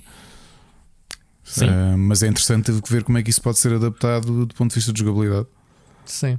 Vamos ver. Bom, Acho que ainda vai demorar algum tempo a conseguirmos ver isso na são prática. patentes, mas- né? Pá, isto É. são coisas que patentes são registradas, não quer dizer que entrem em produtos sequer. Portanto, é normal. Ah, e pronto, Ricardo, notícias. Estamos conversados. Ainda tivemos aqui, eu pensar que é poucas notícias, duas horinhas. Vamos para as recomendações, mas pronto, temos. Não, vamos a são um poucas. poema antes. Hoje temos poema. Ai que bom. Claro que sim. Então, Semana siga. passada é que não tivemos, porque já tu já me tevas aqui a escrever. Já- vocês não nem imaginam o que o, Rui- o que o Rui me escreveu no nosso documento, em direto assim, em letras garrafais: cala-te, isto vai ficar com 5 horas, apaga lá o teu poema. Não, mas hoje trago um poema. Uh, ainda não sei se vou vê-lo ao vivo. Na... Eu gosto muito de Mão Morta e eles vão à festa do Avante no sábado. Ainda não sei se vou ver ou não. Uh, estavam nos meus planos ir, Do uh, nunca- Aníbal Luxúria Canibal. o Adolfo Luxúria Canibal, sim. E, E é dele o falei- poema. É, Eu, eu, eu já contei aqui, não é? A história de, de- de dificuldade que eu tive para comprar o livro dele. E, entretanto, já foi tudo reeditado ahm, no livro No Rastro dos Doentes Elétricos. E trouxe um poema de 99 que se ajusta na perfeição àquilo que falámos hoje eh, sobre indignações. Ok? É um poema de 99 do, do livro Epístolas da Guerra, do Adolfo Luxúria Canibal, que se chama Nós Somos Aqueles. Nós somos aqueles contra quem a televisão nos preveniu. Somos o lixo, os párias, os deserdados da fortuna. As nossas armas são de plástico e esguicham água suja. A nossa força é a fúria de viver. Nada temos de nosso porque tudo nos pertence. No assassínio e no roubo. Encontramos o prazer do jogo, as brincadeiras perdidas da nossa infância, a nossa liberdade. Está na medida da satisfação das nossas necessidades. Uou. Isso adapta-se aos tempos modernos. Claro, Só que numa só- altura pré-internet. Só tem 23 anos este, este poema Sim. e, e adapta-se até à nossa discussão de hoje. Quer dizer, pré-internet, não, inícios de internet. Inícios da internet, sim. Sim, senhor. Se Muito nunca bem. leram Adolfo Júri Canibal, eu adoro uma morte, acho que ele é dos grandes escritores portugueses. E a banda é Eles já não fazem nada de novo desde as noites de Budapeste, para aí, não? Não, não, não. Tem- o meu álbum favorito nem é esse, o Mutantes, eh, Mutantes 21, não é? Assim se chama o álbum, o que tem as noites de lembro. Budapeste. O meu álbum favorito deles é o Primavera dos Troços. O Mutantes S21. Já é de 92, já tem 30 anos esse disco. Eh, o meu álbum favorito, e olha, Rui, se quiseres, eh, se fica aqui uma sugestão de música, há de aparecer no Para Cá do Abismo, mas o Primavera de Destroços de 2001 é um grande álbum, mesmo, mesmo, mesmo. Uh, e existe, o último álbum deles é de 2019, chama-se No Fim Era o Frio. Nem sabia. Nem só, É. nem ouvi falar nisso. Hã? 2019. Pô, Olha, uma coisa que não sabia que estava a ler aqui: que eles receberam o prémio Originalidade no terceiro concurso de música moderna do Rock Rendezvous. Rock Rendezvous, que é um, é um sítio. Eh, Já ouviste falar do. Tu lembras? Aliás, ouviste falar do Rock Rendezvous ou não? O Rock Roll é um, um- é um festival de caça de talentos, né? Onde Era um, era um bar que tinha um festival onde começou Exato. toda a gente, nos chutes e pontapés começaram lá. aí, sim. O Rui Veloso, sei lá, até bandas internacionais foram lá tocar, os Killing Joke, o Zack Sim, lembro que o. Rui Veloso era aí, sim. Sim, sim, sim. Aliás, o- a série Conta-me Como Foi, não era? Uh, tinha. Houve Sim. uma altura em que. Ou não, ou não foi essa, foi de. Foi o Aquela- que foi? Foi. Não, foi outra série da RTP que era. eh, que tinha uma Ah, que era banda. nos anos 80. Sim. Não, mas tinha uma. Era, uma, era sobre uma banda. Que depois eles conheceram o Rui Veloso, até entrava mesmo o Ah. Rui Veloso na, na, na, na série. O Rui Veloso, não, um ator a fazer de Rui Veloso. Não te lembras disso? Não, não me lembro. Ah, porra, pá, como é que se chamavas aquilo? Era o. É pá, na onda do. histórica do. Do Conta-me como foi. do Conta-me Como Foi, mas era sobre uma banda musical Epá, não, não, não vi. dos anos 80, dos nosso, da no- nossa cena. É pá, foi. Não me lembro. Bem, enfim. E é tão mas, boa por a série. acaso, mas por acaso foi um sítio que eu tenho pena de não. Eu- eu- agora estou-me a lembrar, isto agora à memória. No nosso terceiro ano de faculdade, eu e a Ana e dos nossos colegas tivemos de criar, foi no final do bacharelato, tivemos de criar um suplemento fictício do Expresso. Os Filhos do Rock. Porra. Os Filhos do Rock, ok, já, já Essa série brutal, meu. Uh, tivemos que criar um suplemento cultural para o Expresso E eu lembro-me que aquilo era um, é um projeto de design, mas nós também fizemos o conteúdo. Então, um dos artigos que eu escrevi foi sobre a história do Rock Rendezvous. Porque uhum. epá, era assim um sítio emblemático, eu não tive a oportunidade de, de, de, de visitar, né? e toda a gente começou lá. O primeiro concerto do Rock Rendezvous foi 18 de dezembro de 1980, estou a ver na Wikipedia, obviamente, e foi precisamente com o Rui Veloso. É, Estou-me a lembrar que eles no, nos Filhos do Rock houve um episódio, ou whatever, em que essa banda foi ao Rock Rendezvous e tinha lá ido o Rui Veloso. Pois. Porque eles encontraram uma série de, das lendas, uh, sei lá, António Manuel Ribeiro. Aliás, a série contou com a ajuda do António Manuel Ribeiro, o Rui Veloso, o Zé Pedro e Jorge Palme na produção da série. Uh, percebes? Uh, porque, pronto, porque tinha a ver com o início de carreira deles todos, não era? Isto era, era, era como é que era o nosso rock mas na perspectiva de uma banda fictícia, né? da série é ficção. É muito interessante. Não, não viste essa? Não me lembro. Isto não. foi no seguimento do Quantum como foi. É, vias de ver, isto é brutal mesmo. Brutal, Olha, uma curiosidade. O, a primeira banda a ganhar o primeiro concurso de música moderna, que era o Festival né, de Novos Talentos do Rock Rendezvous, era da minha faculdade e tu conheces os Melarif okay. Dada. Lembras deles? Não. Que tinha os um, Zimba Zabanovi. Não? Ok. Não temos deles. Sabes, sabes, que o, sabes que o Gonçalo Brito tem uma versão do Zubazava Nova de, sei, sei sim, dos senhor. Quentin. Sei sim, senhor. Que eles gravaram. Mas pronto. Muito bem. Muito, epá, mas fiquei com pena porque foi um sítio que fechou em 90 e é um, era um. Eu imagino que era viver nessa altura em que tinhas um clube, isto, isto chamava-se clube na altura. Tinhas um clube em Lisboa onde tu ias ver as bandas que estavam que estavam a surgir e que tu agora chutes e pontapés, veres num sítio que tinham para aí 100 pessoas, estás a ver? Ou 200, não sei quantas pessoas é que levava. Foi mesmo um... anos 80, mesmo, que eu lembro-me de ver os chutes e pontapés, estava na trafaria a viver ainda, era puto. Era. Sim, eu, eu lembro-me dos chutes. A, a, primeira música que eu vi dos chutes foi exatamente o primeiro sucesso deles, foi os contentores. Ok. Esquece, os contentores arrebentou na altura. Era brutal mesmo. Não, não, eu sei que tu não gostas de chutes, mas uh, imagina-te um puto. Não, houve, não, não, 10 não... anos, não é? Porque os chutes já têm, eh, sei lá, 40 anos de carreira, uma coisa assim, não é? Sim, Imagina já, um já, puto já. meu a viver na tafaria entre os meus 6, 8 anos, porque com 10 anos já estava em Queluz, 10, 11 já estava em Queluz, portanto eu, já, imaginei eu com 8, 9 anos ouvi contentores pela primeira vez. Quem é que é a banda? Chutes e pontapés, fica logo no, no ouvido. Ganda nome. Chutes e pontapés, fogo, contentores. Olha, e o primeiro concerto dos Chutes e Pontapés estou a ver o canhoto do bilhete no Rock Rendezvous em 80, acho eu, 500 escudos. Porra, isso era tá bem de dinheiro, meu. Claro, pois era. 500 pois escudos, tu és 500 escudos e 80, pois. Fogo. Ainda me lembro com, com 100 escudos compravas, sei lá, o almoço e lanche e o caraças. Era, era bem de dinheiro, meu. Eram, eram 5 pintores. Não é? Foi. Não te lembras? Sabes quanto é que era um pintor? 100 escudos?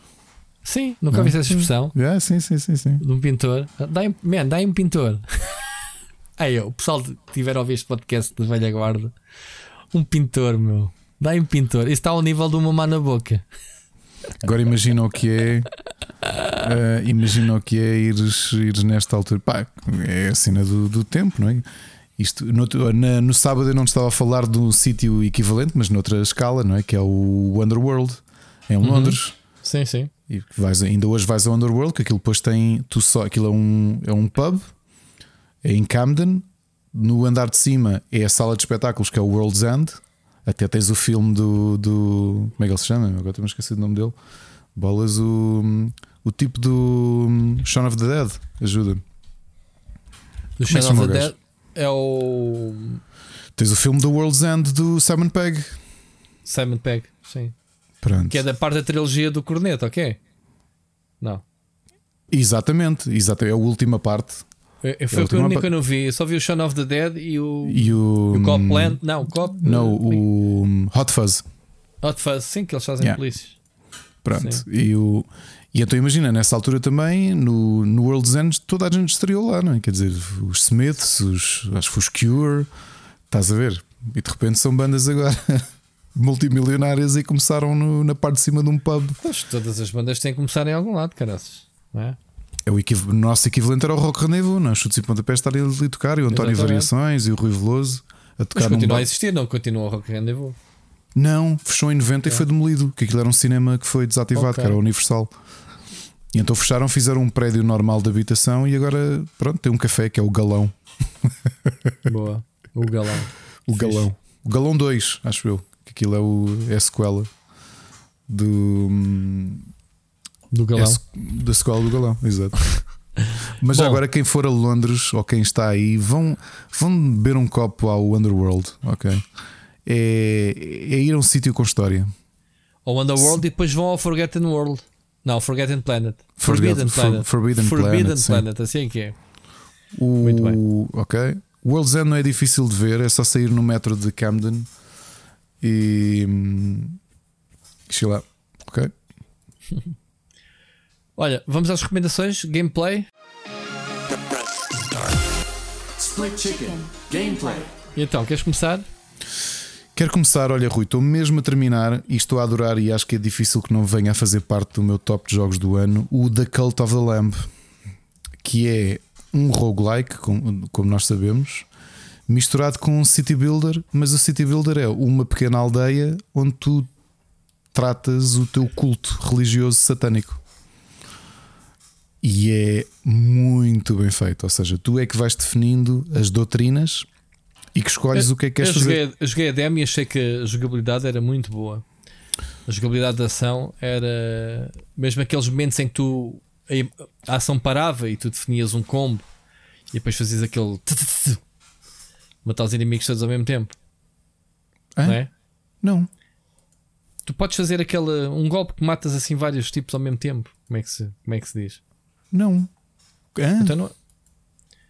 Tu quando estás. Tu, tu quando escolhes um caminho no Cult of the Lamb, estou a falar do. Estou a falar quando estás a explorar e na ação. Tu escolhes os caminhos. Sim. O objetivo para desbloqueares o caminho seguinte, né? ou, ou, ou a É, área sala em seguinte. sala é- vais derrotando. a sala em sala. derra- Então não tens uma, uma ação que é matares o.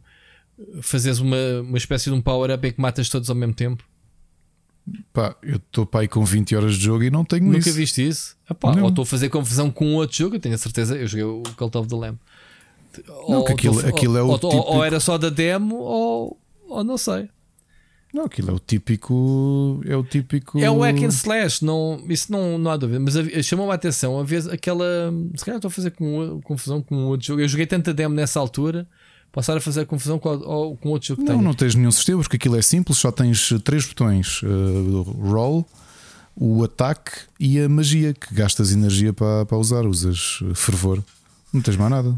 Mas tu, por exemplo, primeiro o botão de ação a fundo, não fazes um golpe prolongado em que matas vários ao mesmo tempo. Não. Então estou a fazer confusão. Pronto. Esquece. Esquece o que eu Ouve, disse. e, se isso acontece, digo já.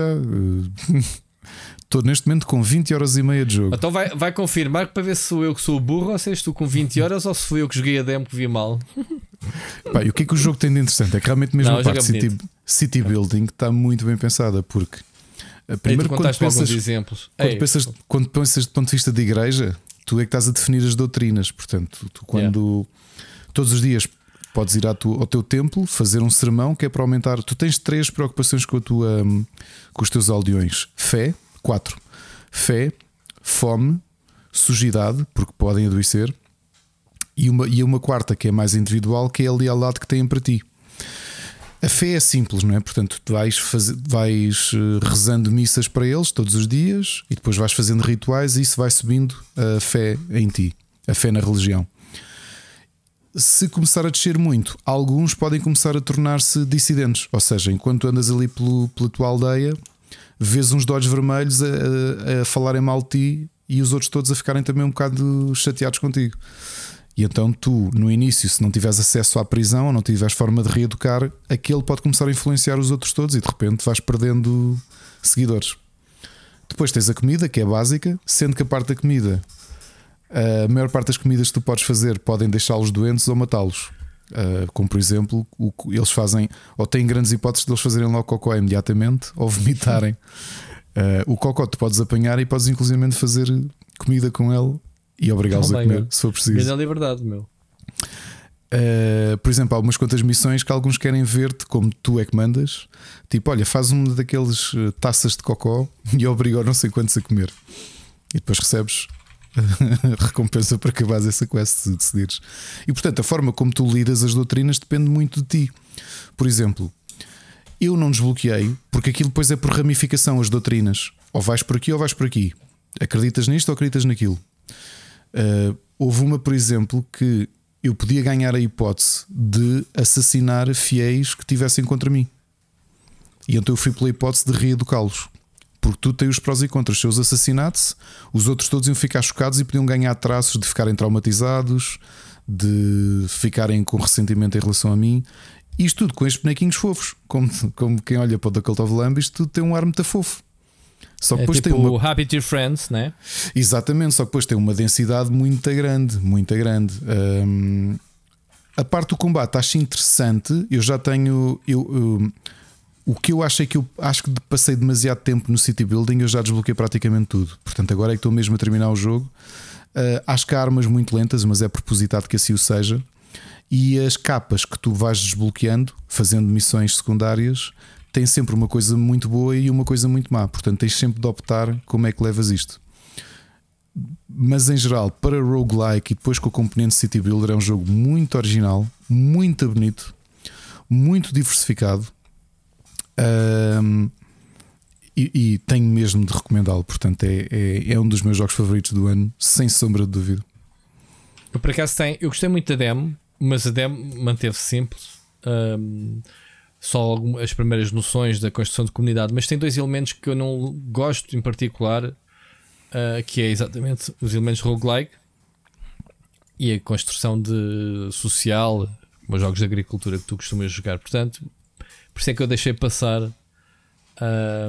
Mas tudo isso eles conseguiram interligar muito bem, percebes? Porque a história disto, sem fazer qualquer spoiler, é que tu há um Deus, uma divindade, ou uma criatura, um demónio, não sabes bem quem é, que uhum. te salva e que te coloca a missão de tu tens de. Há uma sim, série sim. de. Está logo na introdução, não é? Não é? Tu tens de matar estes, estes sacerdotes. E é, é assim que funcionam as runs. Portanto, tu vais seguindo e sim, quando. Um, o combate não acho mau.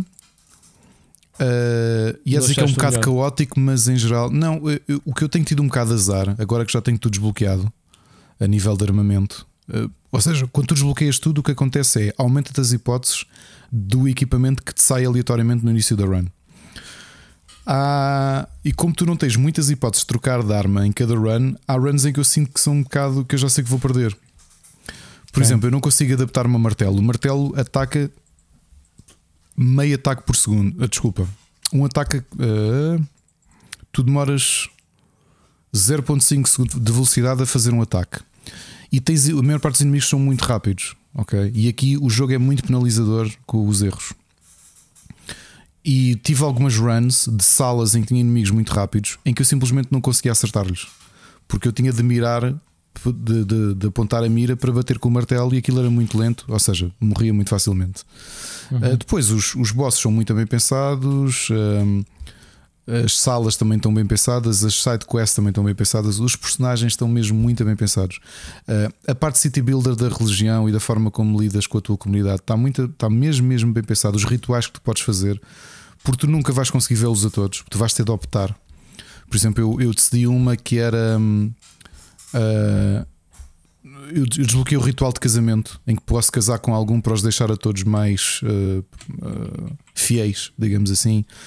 Um, tem coisas que não uso, mas tu podes sacrificar.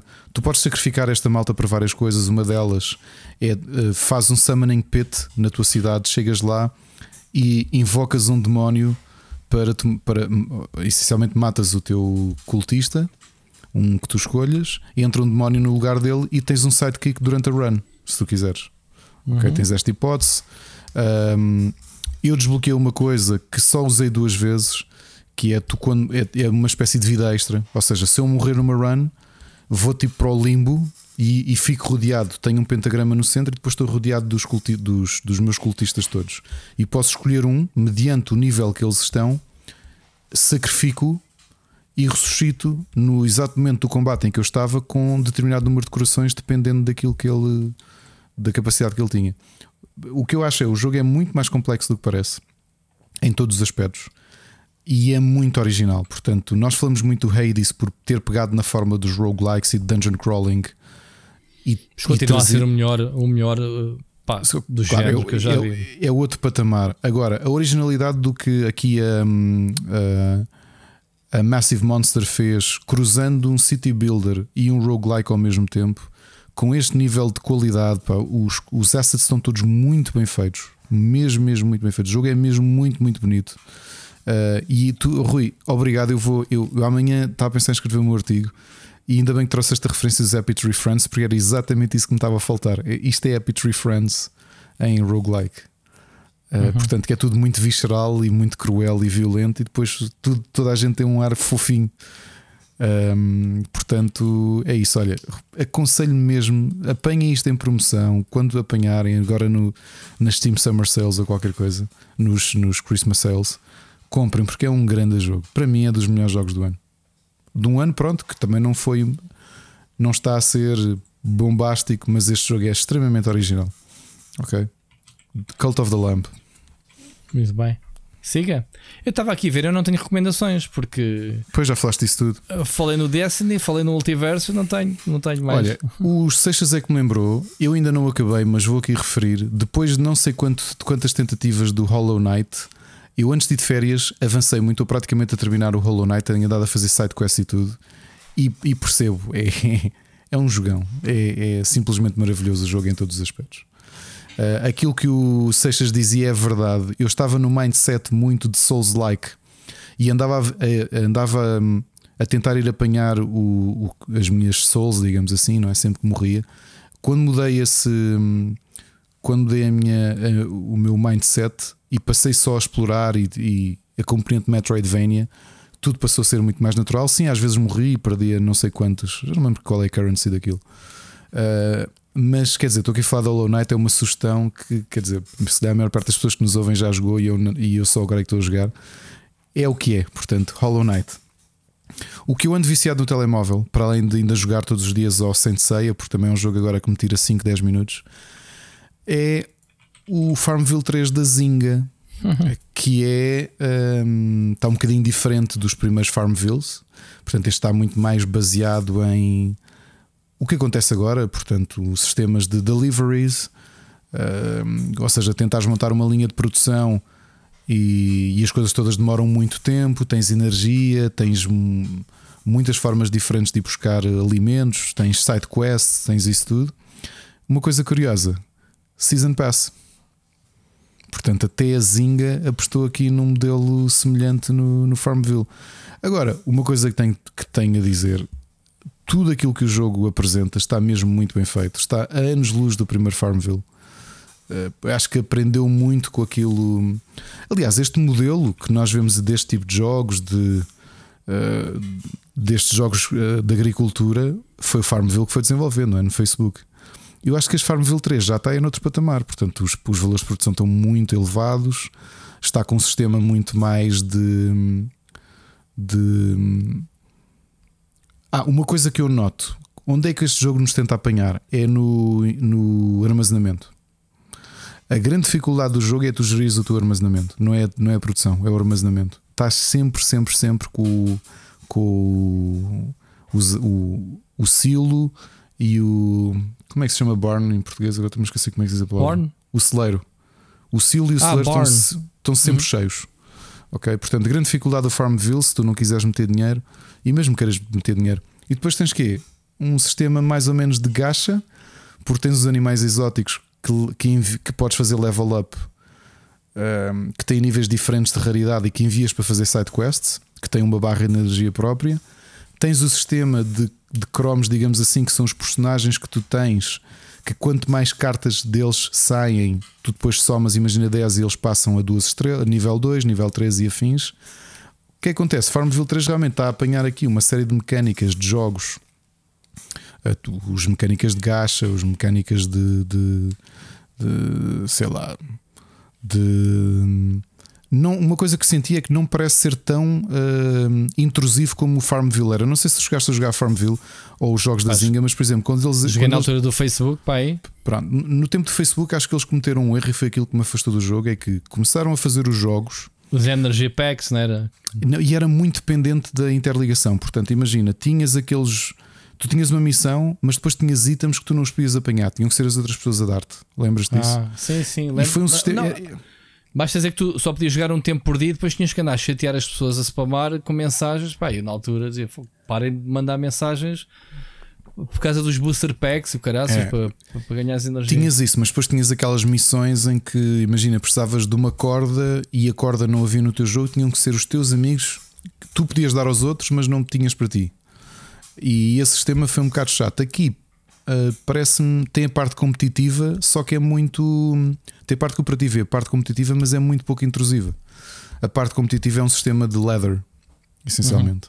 Portanto, já tem ranks e tudo. Portanto, começas na Liga Bronze e o objetivo é ir subindo e estás a competir com pessoas do mundo todo. Acho que o jogo está divertidíssimo. Ahm, está muito bem feito, mas a Zinga, pá, a Zinga acabou por ajudar a definir este segmento de mercado. Portanto, é óbvio que eles sabem o que é que estão a fazer, como a King sabe fazer jogos como sabe fazer eh, jogos competitivos online. Não é? Portanto, Uhum. Uh, vale muito a pena, portanto, eu, eu farto-me de criticar. A realidade é que eu acho que o jogo está muito bem feito. E, e era como te dizia, eu que tinha aqui uma série de preconceitos em relação ao mercado mobile e aos poucos tenho estado eu próprio a, a desconstruí-los, porque realmente há aqui há coisas interessantes, mesmo estes jogos free to play, como o Farmville. Muito bem. E estamos conversados de recomendações. Uhum. Esta semana, a semana passada tínhamos tudo acumulado, esta semana. Então pronto, vamos passar séries e filmes. Recomendações. Desta vez começo eu. Olha, vi o filme novo do Stallone, já viste? Uh, Não. Saiu na sexta-feira no, no, ah, no Prime. Foi no Prime. No filme do chamado Samaritan, que é a história de dois irmãos gêmeos, o Samaritan e o Chaos. Já não me recordo. Nemesis? Acho que é Nemesis, é isso. Ah, pronto, ah, é o bem, o mal, já sabes, ah, o clichê. A particularidade é que tu vais encontrar este herói velho, não é? Um, um um gajo que vive a apanhar lixo nos contentores e não sei o quê. E um puto começa a desconfiar que o gajo é o samaritano, tipo, tens o samaritano, não sei o quê. Basicamente é, é isso. Como é que, como é que, como é que um, um ex-super-herói velhote regressa, digamos assim, porque pronto, dá umas reviravoltas. Stallone é sempre engraçado. O filme não é nada especial, diga-se passagem, mas pronto. É, é engraçado ver o Stallone. Não, sei, não sabemos por quantos anos é que ele ainda vai cá estar em termos de ator. Espero que viva muitos anos, obviamente, como, como pessoa, mas em termos de ativos a fazer filmes e filmes de ação. E é engraçado ver ele, pá, o nosso eterno Rocky, o nosso eterno Rambo, ainda assim fazer papéis da, da ação. Não é que o, que o- filme tenha assim muita ação, mas ainda tem algumas. Ele ainda, ainda, ainda, ainda parte umas bochechas a alguns poucos. Portanto, está engraçado de ver. Não perdem nada por vê-lo, portanto, não precisam de ir ao cinema ver o novo filme de Stallone. Velhos, velhos os tempos, Ricardo, em que, em que tinhas que pagar bilhete né, para ir ver o, um filme de Stallone. Olha, eu já não vou ao cinema desde fevereiro de 2020. Sim, já não vais ao cinema, ponto. Mas pronto, eu fui ver o Top Gun. Mas queria ir. Por não, não, fui ver, ver o Thor. Fui ver o Thor. queria ir ver o filme do o Dragon Ball. Olha, dizem que é muito bom. Muito bem. Ah, olha, vi o segundo episódio do She-Hulk, portanto mantenho as minhas. Ainda está a desenvolver um bocadinho. Portanto, aquilo que vi semana passada, ah, esta quarta-feira sai o terceiro, né? Ahm, e está, tá, pronto, vê-se bem. Obviamente que ah, o destaque, eu até nem tenho aqui escrito, Ricardo, lembrei-me agora. Como é, que, como é que eu me esqueci? Tu viste o Game of Thrones ou não? O primeiro. O primeiro episódio, claro. uh, é à segunda-feira, a gente só pode ver à terça, não é? O que é que achaste? Gostei muito, eu conheço a história porque tenho o livro. Então, mas explica-me lá a relação. Isto é uma prequela, mas existe livro, é? E que não, que não estava, não estava, Existe, não tinha tu, sido tens visto. o, tu tens o livro, acho que até está traduzido em português. Eu tenho só a versão inglesa. Ah, que engraçado. Então isto é tudo baseado em, em source material do, dos livros, é isso? Sim. Este é... Eu não sabia. Eu pensei tu... que esta era a que tinha a liberdade criativa da HBO. Não, não, não, não. O que vais fazer okay. é um, o primeiro volume, se tu tiveres curiosidade em ler, tu tens o Fire eu não and Blood. os livros, lá está. O pessoal fala bem nos livros, mas eu não tenho nenhum, Pronto. não sei. Tens, o, tens o Fire and Blood, que saiu em 2018. E, e o que é que trata? É da família, do, trata dos antepassados da família Targaryen. Certo. Um, mas é a única família que é, é é vista como ano passado? Eles têm não, margem não todos. Não, não, aparece lá o Rickon Stark, que é ali, deixa-me fazer contas. É o bisavô do Ned Stark.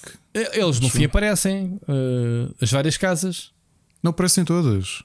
Aparecem, sim. Sim, está lá o, também o bisavô do, do Robert Baratheon. Certo, ele só que, só que a escala de poder ainda está muito diferente, porque ali sim. a família Hightower na altura ainda tinha um grande destaque na, na sociedade e, e depois de, de, da revolta de Baratheon, um, quando o Robert Baratheon e o Ned Stark eram jovens, ou seja, 30, 25 anos antes da, da série, um, algumas famílias que eram próximas dos Targaryen caíram em desgraça.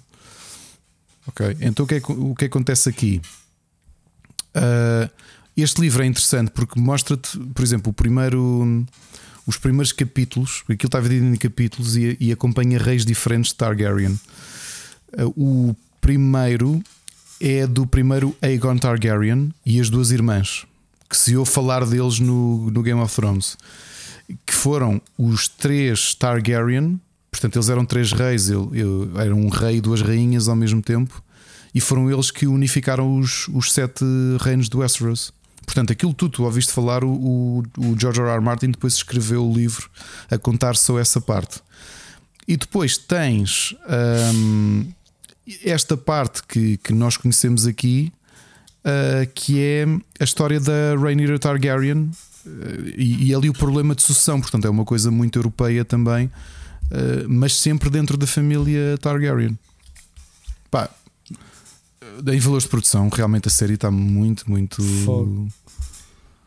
Está muito. Aliás, o, o, o, primeiro torneio, que é logo no primeiro episódio, o Matt Smith está ótimo no papel que faz. Uhum. Não estava a esperar. Gostei muito. Eu, eu lembro-me logo que tive esse. Olha, o senhor Doctor Who. Gostei muito de o ver porque estava todo habituado ao Matt Smith assim com um ar mais simpático. Ele, ele ali é mesmo um filho da mãe. Um... Ele entra no Mobius, sabias? A sério?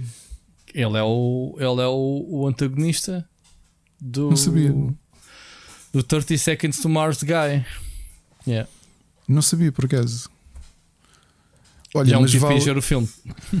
vale muito a pena. Uh, estou a gostar da série e acho que ela vai ser, vai ser mais contida também. Eu acho que a série também não vai ser muito comprida, tendo em conta o source material. Portanto, isto parece-me ser daquelas este séries É muito curto. O source material não tem nada é, a ver com o Game of Thrones? Não okay. são dois contos. São dois contos. Então isto vai se resumir aqui uma season, duas. Já foi anunciada a segunda season, não já? Já. É, sim, eu não sei se isto que eles vão fazer, se for, talvez seja interessante, que é pegar nestas histórias mais contidas e continuar a, a explorar o universo do, do, do Game of Thrones. Se o Peter Jackson fez uma trilogia com o livro da Hobbit, portanto, milcou aquilo, cada frase. uh,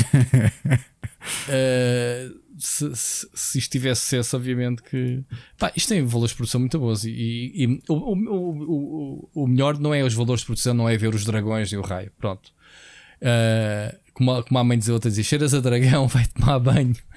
Uh, aqui a cena é já se começa ali a ver as conspiraçõezinhas à, ao lado de George R. Martin, sempre ali. Tu, tu estás a pensar quem é o gajo que vai ser, vai, vai chinar quem a seguir? Estás a ver? Estás sempre naquela, quem vai?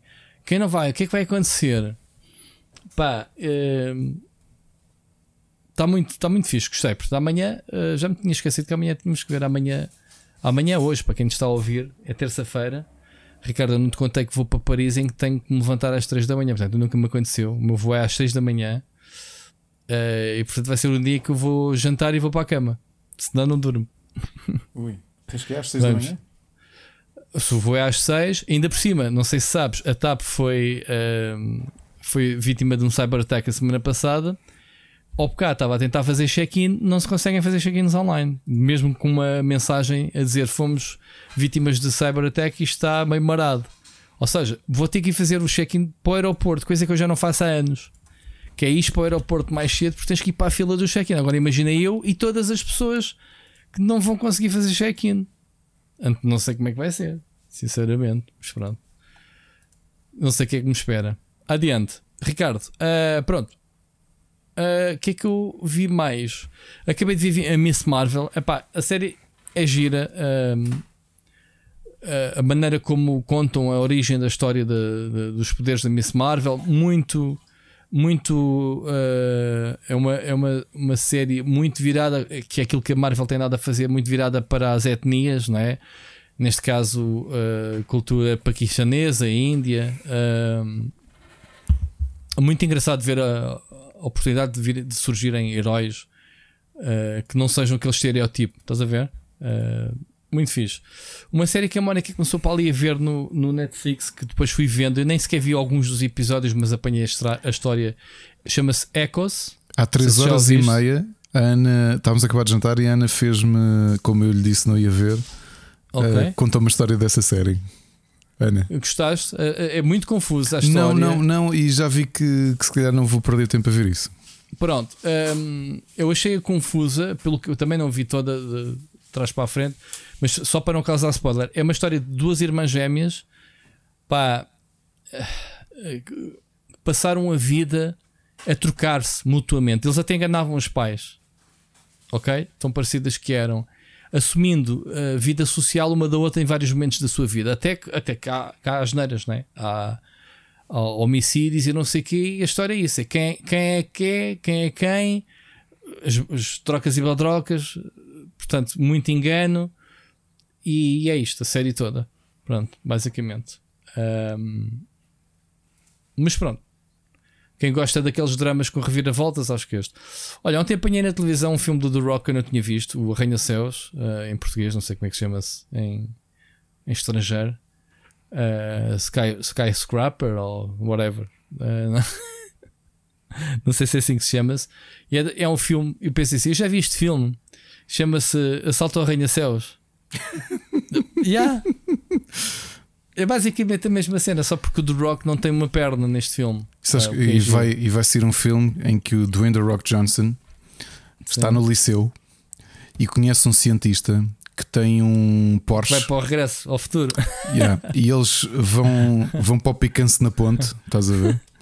E então aceleram e de repente abrem o flux capacitor que, que, tem, que ele tem na parte de trás do Porsche. Vão ter ao faroeste. É isso, é isso. Uh, Mas é um yeah. filme de cowboys, depois acabas por descobrir que o filme é de cowboys. Sim, tem perseguições em comboios e tudo. Exato. Tem tudo. Bom, uh, voltei ao Walking Dead. Estou a ver, estou a querer arrumar esta série. Uh, a última season já saiu, mas metade. Uh, é uma daquelas séries que acho que é mais longa até de toda a season. Tem 24 episódios. Só desculpa interromper, tu, eu sei que tu és, por seres fã do Walking Dead, agora eh, Sim. tu vias Supernatural, não é? Via, já sabes, já sabes que há o, o spin-off. Vi, é o chama-se Winchesters. Os, os Winchesters, sim, yeah. que é o casal, o, os pais deles os pais deles. Exato. Desculpa lá interromper, é que eu lembrei Essa, essa série deu polémica. Porquê? Por, pá, porque foi muito a mal. O o, sabes, que, sabes que os dois irmãos, né, os dois atores, um deles uh, entrou agora no do The Boys, The Boys. Né? Uhum. o Jensen Hanking, sabe como é que se chama-se? Jensen Ackles. Sim. E o outro que é o Je, não sei que é Paddle, qualquer, não sei o nome dele, está a fazer o, o reboot do The Walker. Do, uh, do Rangers te, Texas, do Walker Rangers Texas, que era o Chuck Norris. A sério? Sabe? Sim, acho que até já vai para a segunda season. O que se passa foi que para, para, para os Winchesters, o, esse, esse não sequer foi avisado que ia haver esse spin-off, quer dizer, nem sequer cortesia lhe disseram. E este, e este que entrou no The Boys vai fazer, é, é narrador. narrador. Exato. Yeah. E, a, mulher dele, é das, e a mulher dele acho que vai fazer de mãe dele, não é? Pá, e acho que ou aquilo foi. A mulher foi... na vida real do ator, do J, Johnson Ackles, Sim. Uh, acho que vai, é, vai ser uma das personagens principais da. Não, não é a mãe, mas é uma das personagens principais da série. Sim, mas já viste o que é não avisarem um outro sequer? Olha, estamos a fazer esta season, quer dizer, 15 anos depois a fazeres a, a série, não há um respeito de avisar. Aquilo que é mal. Não te lembras da entrevista ao Lawrence Fishburne? Tu não fez entrar no Matrix? Sim, do Matrix. Ele... Yeah, não, ninguém disse nada. Lembro-me disso. Yeah. Mas eu acho que até se justifica porque o, a versão do filme dele é uma cena. Era quando ele era jovem, era? tiveram que fazer uma cena digital ou com outro ator, já nem sei. Tu mudaste não, a minha vida, vi, Rui. Não tu acabaste interesse. de mudar a minha vida. Eu não sabia que existia um reboot do Walker, o Ranger do Texas, e era com o Jared Padalecki. Com o Padalecki, o nome dele é bem estranho. Não sabias? Não. Então vai ver e depois traz aí review. Mas já viste cá. alguma coisa? Não, não. Não vi. E ele também dá um... round, roundhouse kicks, porque sim ou não? Eu espero que dê. Que a imagem claro. de marca do Chuck Norris era dar roundhouse kicks aos bad guys. Pronto. Tenho saudades do Chuck Norris, gozas, mas tenho saudades dele. Um, Ui, espera, pronto. Rui, agora dou-te uma notícia. Dia 6 de outubro estreia a prequela do reboot do Walker Ranger do Texas. Como é que é? A prequela Sim. do reboot. Como assim? É a segunda season? É, Passa-se no, em 1800. Acho que é uma avó do, do, ou bisavó ah, do... A segunda season do, do, do Texas não, não, não, é, não, é com ele? Não. Ou é outra série? É outra série, é uma prequela chamada Walker Independence. ok. Isto vai ser uma coisa. Já... E, e vais ter no futuro também, que é o Star Walker. onde, é, onde é que a gente consegue encaixar o Shake Norris outra vez nessa linha? De, nesse multiverso? No, no futuro. ele é o. Ele é o. Ele é o, o Walker mas reformado. No futuro, é. cibernético, a lutar contra zombies no espaço do Texas. Fogo, muito caraço. Fogo, olha, olha o work este, este plot. Já viste? Eu estou-me a perder aqui, meu. Já viram aqui primeiro. Eu devia estar na Bom, CW a fazer isto. Deixa-me só acabar então. Walking Dead, uh, última season, season finale. Acho que está a ser a melhor season em muitos anos. Começaram muito bem esta última season. Tá, estou a gostar bastante uh, a forma como as histórias estão-se a desenvolver. Porque o Walking Dead teve um problema de juntarem tanto pessoal, o elenco era tão grande, já não conseguis dar tempo de antena a, a nenhum deles. Havia gajos que passavam ao lado de uma, uma season, outros já nem te lembravas que existiam. Pá, o elenco é gigante. Porque pronto, foi o acumular de pessoas que foram juntando ao grupo e não sei o quê. Há, há, há, ao ponto de vários atores principais, vários, dois ou três pelo menos, saírem desta para ir para o Fear of the Walking Dead ok? Que é outra série que eu vou ver a seguir. Que já está disponível a nova season, a última season na Amazon. Esta aqui não está completa, ainda faltam vários episódios que eu acho que a série só retoma daqui na. Só deve, é, é para acabar no Halloween, no, no, no outono. Daqui a três meses, mais ou menos. Portanto, já. Yeah. Oh, Rui, estou perdido, desculpa. Porque de repente, com esta história da prequela do Walker que é passada em 1800, Sim. ele fazia um crossover com o reboot que não existe ainda, mas devia, da Doutora Queen. Ok. Ah, e servia de backdoor pilot para o reboot do, do Doutora Queen. Lembras-te da Doutora Queen? Com a James Seymour. Pronto. Sim. Já viste? Isto é, isto é, só ouro. Olha, o que, olha, olha lá o que se está a perder aqui. Já viste? Pá, a pergunta que eu faço é porque, porque, o que é que é Isto é mesmo uma série para americanos, meu. Gostam bem do Rangers, meu. Texas, meu. Muito bom. Bem, mas atenção que vai haver a segunda season do, do, do reboot. Ok? Vai ser em outubro, tens toda a razão. Não, e a prequel ao mesmo tempo. E sabes quem é o narrador? Não, é Chuck Norris. É. Não, estou a brincar. Ah, Quase. Bom, Ricardo, de séries estou. O que, é, que é que tu tens mais para nós? Nada? Só tens o House of Dragon? Só isso. Já falámos. Então, comecei, a ver, comecei a ver Night Stalker, que é sobre um, um daqueles documentários sobre serial killers de Netflix, mas Sim. só vi 20 minutos. É sobre um serial killer de Los Angeles dos anos 80, mas ainda não vi o suficiente, portanto, para a semana. Então, depois diz que eu gosto de serial killers, histórias dessas. Ok. É que eu tenho um podcast de serial killers. Não, estou a brincar, mas, uh, mas há quem tenha. E, so, e tem muito sucesso. Sim, por acaso é. Entra no, no nova season, na nova, nova do, no regresso do. do. Ai, que estupidez. Do. Ajuda-me. Como é que chama essa série do, do serial killer mais famoso do mundo? Sei lá. Qual é que é o serial killer mais famoso do mundo? Mas ficcional Deixa- ou verdadeiro? Ficcional, Ah, o ficcional. Hannibal. Não, outro. Série de televisão. Caraças, meu. Com Michael Coisa. Michael Cenas. Estou queimado a história, esquece. Esquece. O serial killer mais famoso, ficcional mais famoso do mundo. Qual é que é? O Tez, Rez, como é que foi? Que branca, meu Deus. Eu, te- eu tenho que ir ao médico. Eu devo estar com Alzheimer. Não é o Ted Bundy? O Dexter, com o Dexter. Ah, o Dexter. E tu és pior que eu, meu, mas pronto, tudo bem. E eu dizer Rex, Tex. É que eu já ia dizer que o Ted Bundy era real. Porra. Dexter, caraças. Ah, Estou-te a dizer que, que, que uma das personagens do, do Dexter é uma podcaster de serial killers. Isso é o Bom. conceito do Only Murders in this Building, não é? Que eles estão a começar o podcast de crime sobre crimes que eles estão a investigar. Porque são, porque são fãs de podcast de crime. Toda a gente está a falar muito bem dessa série, por acaso. A série é muito gira. Tenho, tenho que um dia meter na minha lista. Bom, eu estou a, como podes ver, a, a queimar estas eh, séries Walking Dead de- da pipoquinha para arrumar, eh, para fazer checklist na minha, na minha aplicação. Uh, tive a Showtime dizer: Olha, já vi isto, que é para, para depois receber uma notificação. That's all. Bora. Uh, tens eh, board games esta semana? Sim, tenho board games. Uh, já aqui falei dele. Um jogo que eu joguei, uma versão feita por um amigo meu, o Dune original, que é de 78, que teve 40 anos uh, com, com disputas legais para poder ser reeditado. Sim, tu Obviamente, tiveste os- um, um gajo que mandou, não foi? Como é que tu arranjaste esse Dune? Teve uma história que já contaste. Foi um amigo meu que num, num fórum houve alguém que, comece- que fez as peças e explicou como é que se reproduzia e digitalizou o- as regras do jogo antigo. E essencialmente ele, ele imprimiu aquilo num- num- numa, numa cena muito grande e nós Ah, jogámos tu- o jogo. O que tu tens é falso, é? Não, o que eu tenho é verdadeiro, porque entretanto, assim que foi anunciado que tinham conseguido resolver a disputa legal com, com a editora e com a, com a, com a família Herbert, que decidiram reeditar o jogo. E reeditaram, que é um, Galaxy. Uh, Nine, Nine Force Galaxy. Ah, agora me esqueci como é que se chama a editora, mas não interessa.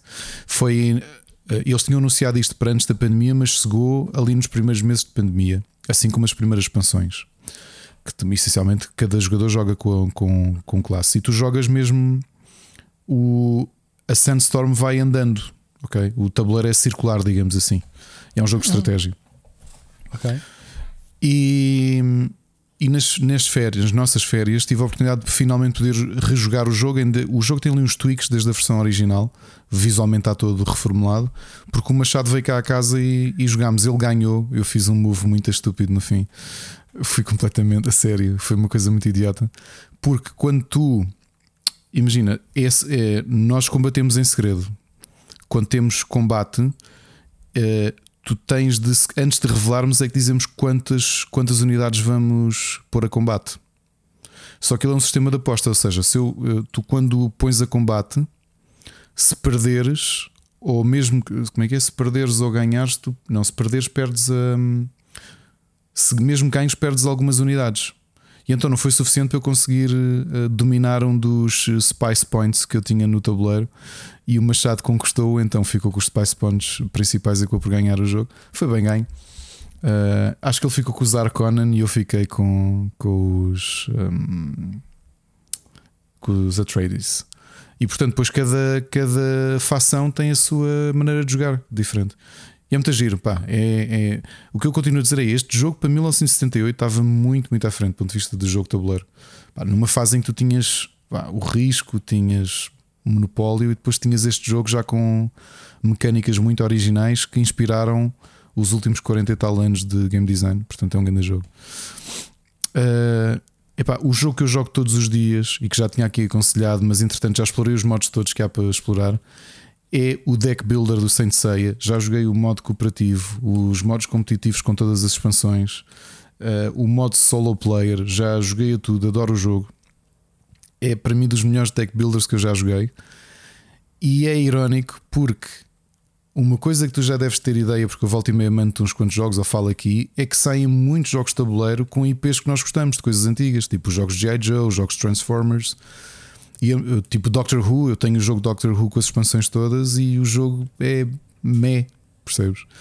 O que acontece na maior parte destes jogos em que exploram IPs interessantes, até de videojogos, é que uh, todos nós compramos porque gostamos do IP. E depois o jogo em si é, é banal.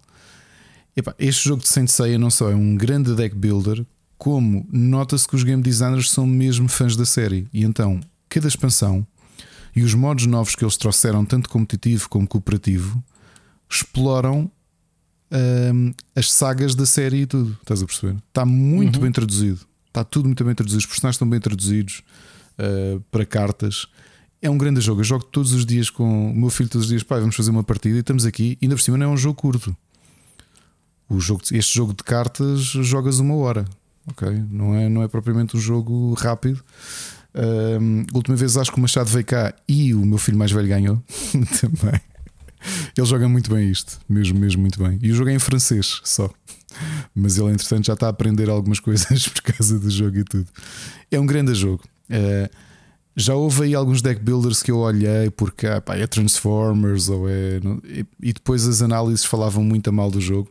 Este, que nem sequer está previsto a ver versão em inglês, é um jogo que traduz muito bem o IP e é ao mesmo tempo um grande jogo. Portanto, olha, se gostam de deck builders e gostam de Saint Seiya e até leem em francês, apesar daquilo não ser muito exigente, Saint Seiya de deck builder com as expansões todas, já está previsto para o ano que vem sair a saga Hades em expansão. Portanto, é, tomem atenção a isso. Depois joguei um jogo hum, mais casual, daqueles que. os fillers. Um joguinho que tu jogas 20 minutos e estás satisfeito, que é o Bunny Party at the Maple Valley. Um jogo com um ar muito bonitinho, de um jogo de cartas em que a ideia é para 3, ou 4, 3 a 4 jogadores. A ideia é hum, o primeiro jogador a fazer um, a conseguir reunir decorações suficientes em carta para fazer uma festa ganha e como ele é todo positivo o jogo é assim uma coisa mais familiar uh, as cartas de decoração têm setas para a esquerda ou para a direita e tu como tens que ter um mínimo de 8 decorações colocadas na mesa para conseguir ganhar o jogo tens de ver qual é que é o. para que direção, se tu ganhaste, para que direção é que estão a ir as setas a maioria, porque divides sempre a vitória com alguém. Porque é assim aquela coisa do pá, ninguém faz uma festa sozinho, então a gente precisa de um co-host e uhum. podes ir ajudando, podes ir trocando decorações com outros jogadores ou itens ou coisas para prejudicar ou para ajudar.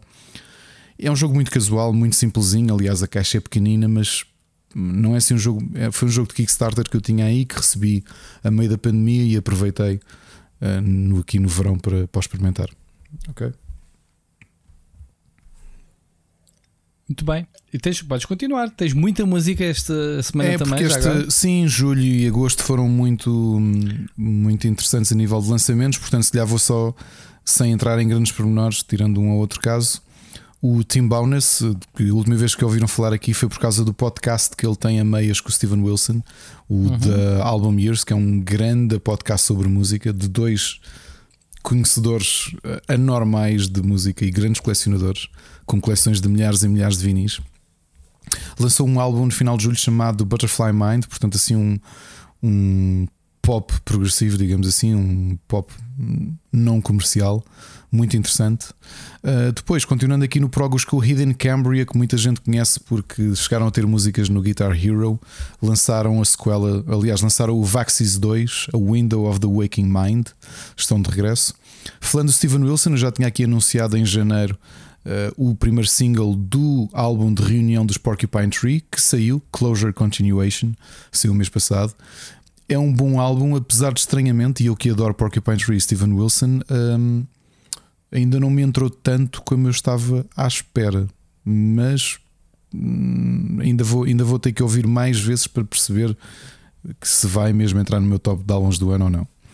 Derek Sherinian, o ex-teclista dos Dream Theater, uh, lançou mais um álbum da sua carreira a solo, né, que tem sido profícua desde que ele saiu da banda nos anos 90, o Vortex.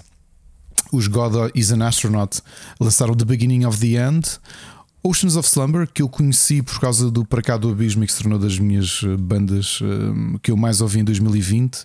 Também lançaram um novo álbum chamado Starlight and Ash. Os grandes Amon Amarth, que foram os primeiros cabeças de cartaz do Vagos em 2009. Uh, essa grande banda de death Viking metal, se quisermos, death metal, mas assim musculado, muito musculado. Acabaram de lançar o The Great Heathen Army, também um grande álbum. Se bem me lembro, vêm cá os Arch Enemy uh, ao Coliseu. Aliás, foi anunciado ontem e acabaram de lançar um novo álbum chamado Deceivers. Já agora, para quem vai ao Coliseu, eles vêm acompanhados dos históricos Carcass. Portanto, um ótimo é concerto uhum. para quem gosta de, de, de death metal. Uh, o Mike Gaspar, que foi um dos membros fundadores dos Municipal e que esteve lá até 2018, acabou de lançar o, o, o primeiro álbum da sua nova banda, os Seventh Storm, e se bem me lembro, entrou para o top 2 de álbuns em Portugal. O álbum chama-se Maledictus. O um... top 2 é composto por dois álbuns? Entrou para o segundo? Não, desculpa, é é menti. Uh, top 4, sendo que dois dos primeiros lugares eram do Harry Styles. Ok. Ok. Uh, só ouvindo uma vez. Uh, não é assim muita onda de, que, que eu gosto, mas reconheço, reconheço a qualidade. Aliás, o Mike também já é um músico histórico, não é? Um, os Soilwork, que eu já não lembro se trouxe, acho que trouxe também ao Parcado Abismo, que é um, uma das bandas que definiu o som de Gotemburgo, o death metal melódico. Ele lançou também um novo álbum, o Overgiven Hatton, olha lá como se diz isto. Uh, agora, para finalizar, com duas bandas de, de, prog, das grandes bandas de prog dos últimos 20 anos, uh, duas lançaram, logo duas que eu acho que já as trouxe para, para cá do Abismo. Os da Tangent acabaram de lançar os Songs from the Heart Shoulder e os da Deer Hunter, que eu adoro, uh, com aquela sonoridade meio orquestral de um, quase de, de, de, banda sonora de filme ou de série. lançaram também Anti-Mai. Portanto, isto foram dois meses muito, muito intensos a nível de lançamentos. Há aqui muita, muita música interessante para, para se ouvir. Muito bom. Ricardo, afinal havia muitas recomendações, não só de jogos, como, como de cenas, músicas e jogos de tabuleiro. Um, acho que é tudo para esta semana. Queres acrescentar alguma coisa? Queres, tens mais alguma indignação, entretanto, tenhas hum, acumulado? Não, Queres? só que foi, isto já estamos a ficar fraquinhos, nem chegámos às 3 horas, já viste? Já não temos nada é, para dizer. Por isso é que eu estava a dizer 5 minutos para indignação neste momento. Não, não tens, não a gente encerra e fechamos o, programa indignados, porque não temos. deixámos os nossos queridos ouvintes indignados por o programa não atingir as 3 horas, mas é o que temos. Uh, para a semana a mais, Ricardo, um grande abraço. Olha, só um comentário, Rui, desculpa. Ah, afinal não, tem. Não, não. Ah, não, é que eu abri o meu e-mail e recebi a notificação. Lembras-te do Cesaro, do wrestler? Sim. Ele, ele streama Twitch. Boa. Está em, tá em live agora. Acabou de entrar em live e vai fazer um jogo de League of Legends. Então não vais jogar com ele? tu e o Mocas? Vai não, lá, ainda vais a tempo. Já agora, para quem gosta do. O tipo é, é bastante. Ele não, só, não joga só. Não joga só League of Legends, joga muitos jogos. Ele é mesmo um gamer. Uh, o handle dele no Twitch é Claudius Café, tudo junto. Okay? Claudius Café? Tudo junto, Claudius Café. De onde é que ele é já agora? É suíço. É? Ele é suíço. Ah, suíço. Ok. Vou à procura dele. Vai, sim, senhor. E. Aliás, não é o único. O, o, o Machado, se estivesse aqui, ia explicar isto mais, mas há muitos wrestlers, porque é tudo malta assim eh, das nossas gerações que, hum, que jogam muito e, portanto, a paixão deles são os videojogos, para de serem wrestlers, não é? E o, e o Cláudio é um deles, o Cesar. E fazem-se valer da sua imagem para, para atrair pessoal para a stream ou como é que é? Olha, eu não sei há quanto tempo é que ele entrou, mas há bocado tinha 53 pessoas, agora tem 127. Ok. Tem 47 mil seguidores aqui no, no Twitch. Pronto. Muito bem. Sabes que é que qualquer dia volta às streams? Sou eu. Eu qualquer dia volto às streams, tenho saudades. Bem, eu vou voltar garantidamente durante o IndieX. Uh, Olha, eu também acho eu. Quer dizer, nunca, acho que já me despediste, nunca mais falaste comigo. Mas... o Machado é que trata disso, não sou eu. É que trata disso. Muito bem. É agora é que eu estou a ver, o tipo é tão nerd que até tem aqueles, aquelas apps, company apps para ver eh, os stats dos jogadores que estão a jogar contra ele, se ganharam nos últimos jogos e isso tudo. O gajo leva isto a ah, é? sério, é? lindo. Mas ele tem isso aonde? Fez agora alt tab e mostrou que estava a consultar o, esse programa. Então, mas uh, ah, eu estava no início. Dá para rebobinar a stream? Eu estava a ver assim, starting soon, nem tinha percebido que já estava a, não, a decorrer. Não, não. não. acho, que, acho que parou aqui nos 140 viewers. Portanto, se tu te queixas, Rui, tu queixas dos viewers que tens, este tipo é, é, é conhecido por milhões de pessoas e está com 140 e tal. Ui, vai É morrer. Vai morrer. Aí deu First Blood. Olha, eu Vês? não estou a conseguir vê-lo ao vivo. Um, um segredo já agora para não beixar nas pessoas é que não sabes que do outro lado Ah, não está um tipo com 1,80m e tal, todo musculado e que te podia partir a cara. Não é? É o caso. Agora Não, talvez estás a jogar, estás a jogar com um tipo eh, e estás a dizer eu vou ir parte da boca, sou lutador do wrestling. Ei, ei, o meu pai é o Chuck Norris e o Corozo. Sabes lá quem é que está do outro lado, man? é verdade. Estás a jogar com um wrestler, estás a jogar com uma, uma coelha da Playboy ou raio, sabes lá. Já agora a falar em wrestlers, só uma coisa. Ah, eu ah, não me lembro se já estávamos, se estávamos em férias ou não, que eu tinha anunciado, acho que já não anunciei. A Killer Kelly, que é a wrestler portuguesa com que chegou a estar na WWE UK, assinou pela Impact Wrestling e, e está muito bem. Aliás, ela também streama videojogos. ahm, que ela era daí do campeonato português, daí de Massamá. Uh, Está no Ok. Impact Wrestling e está muito bem lançada. Portanto, não sei se não vai estar a competir pelo campeonato, sendo que o Impact Wrestling é capaz de ser, neste momento, a terceira maior eh, rede de wrestling. Uh, portanto, pá, muito bom. Fico muito feliz. Acho que ela merece. É uma excelente wrestler. Mas bom, Ricardo, conseguimos chegar ou não? Não, Quase. não conseguimos, mas despedimos. Despedimos já. Olha, um grande abraço e ouvimos para a semana. Ouvimos para a semana. Um abraço.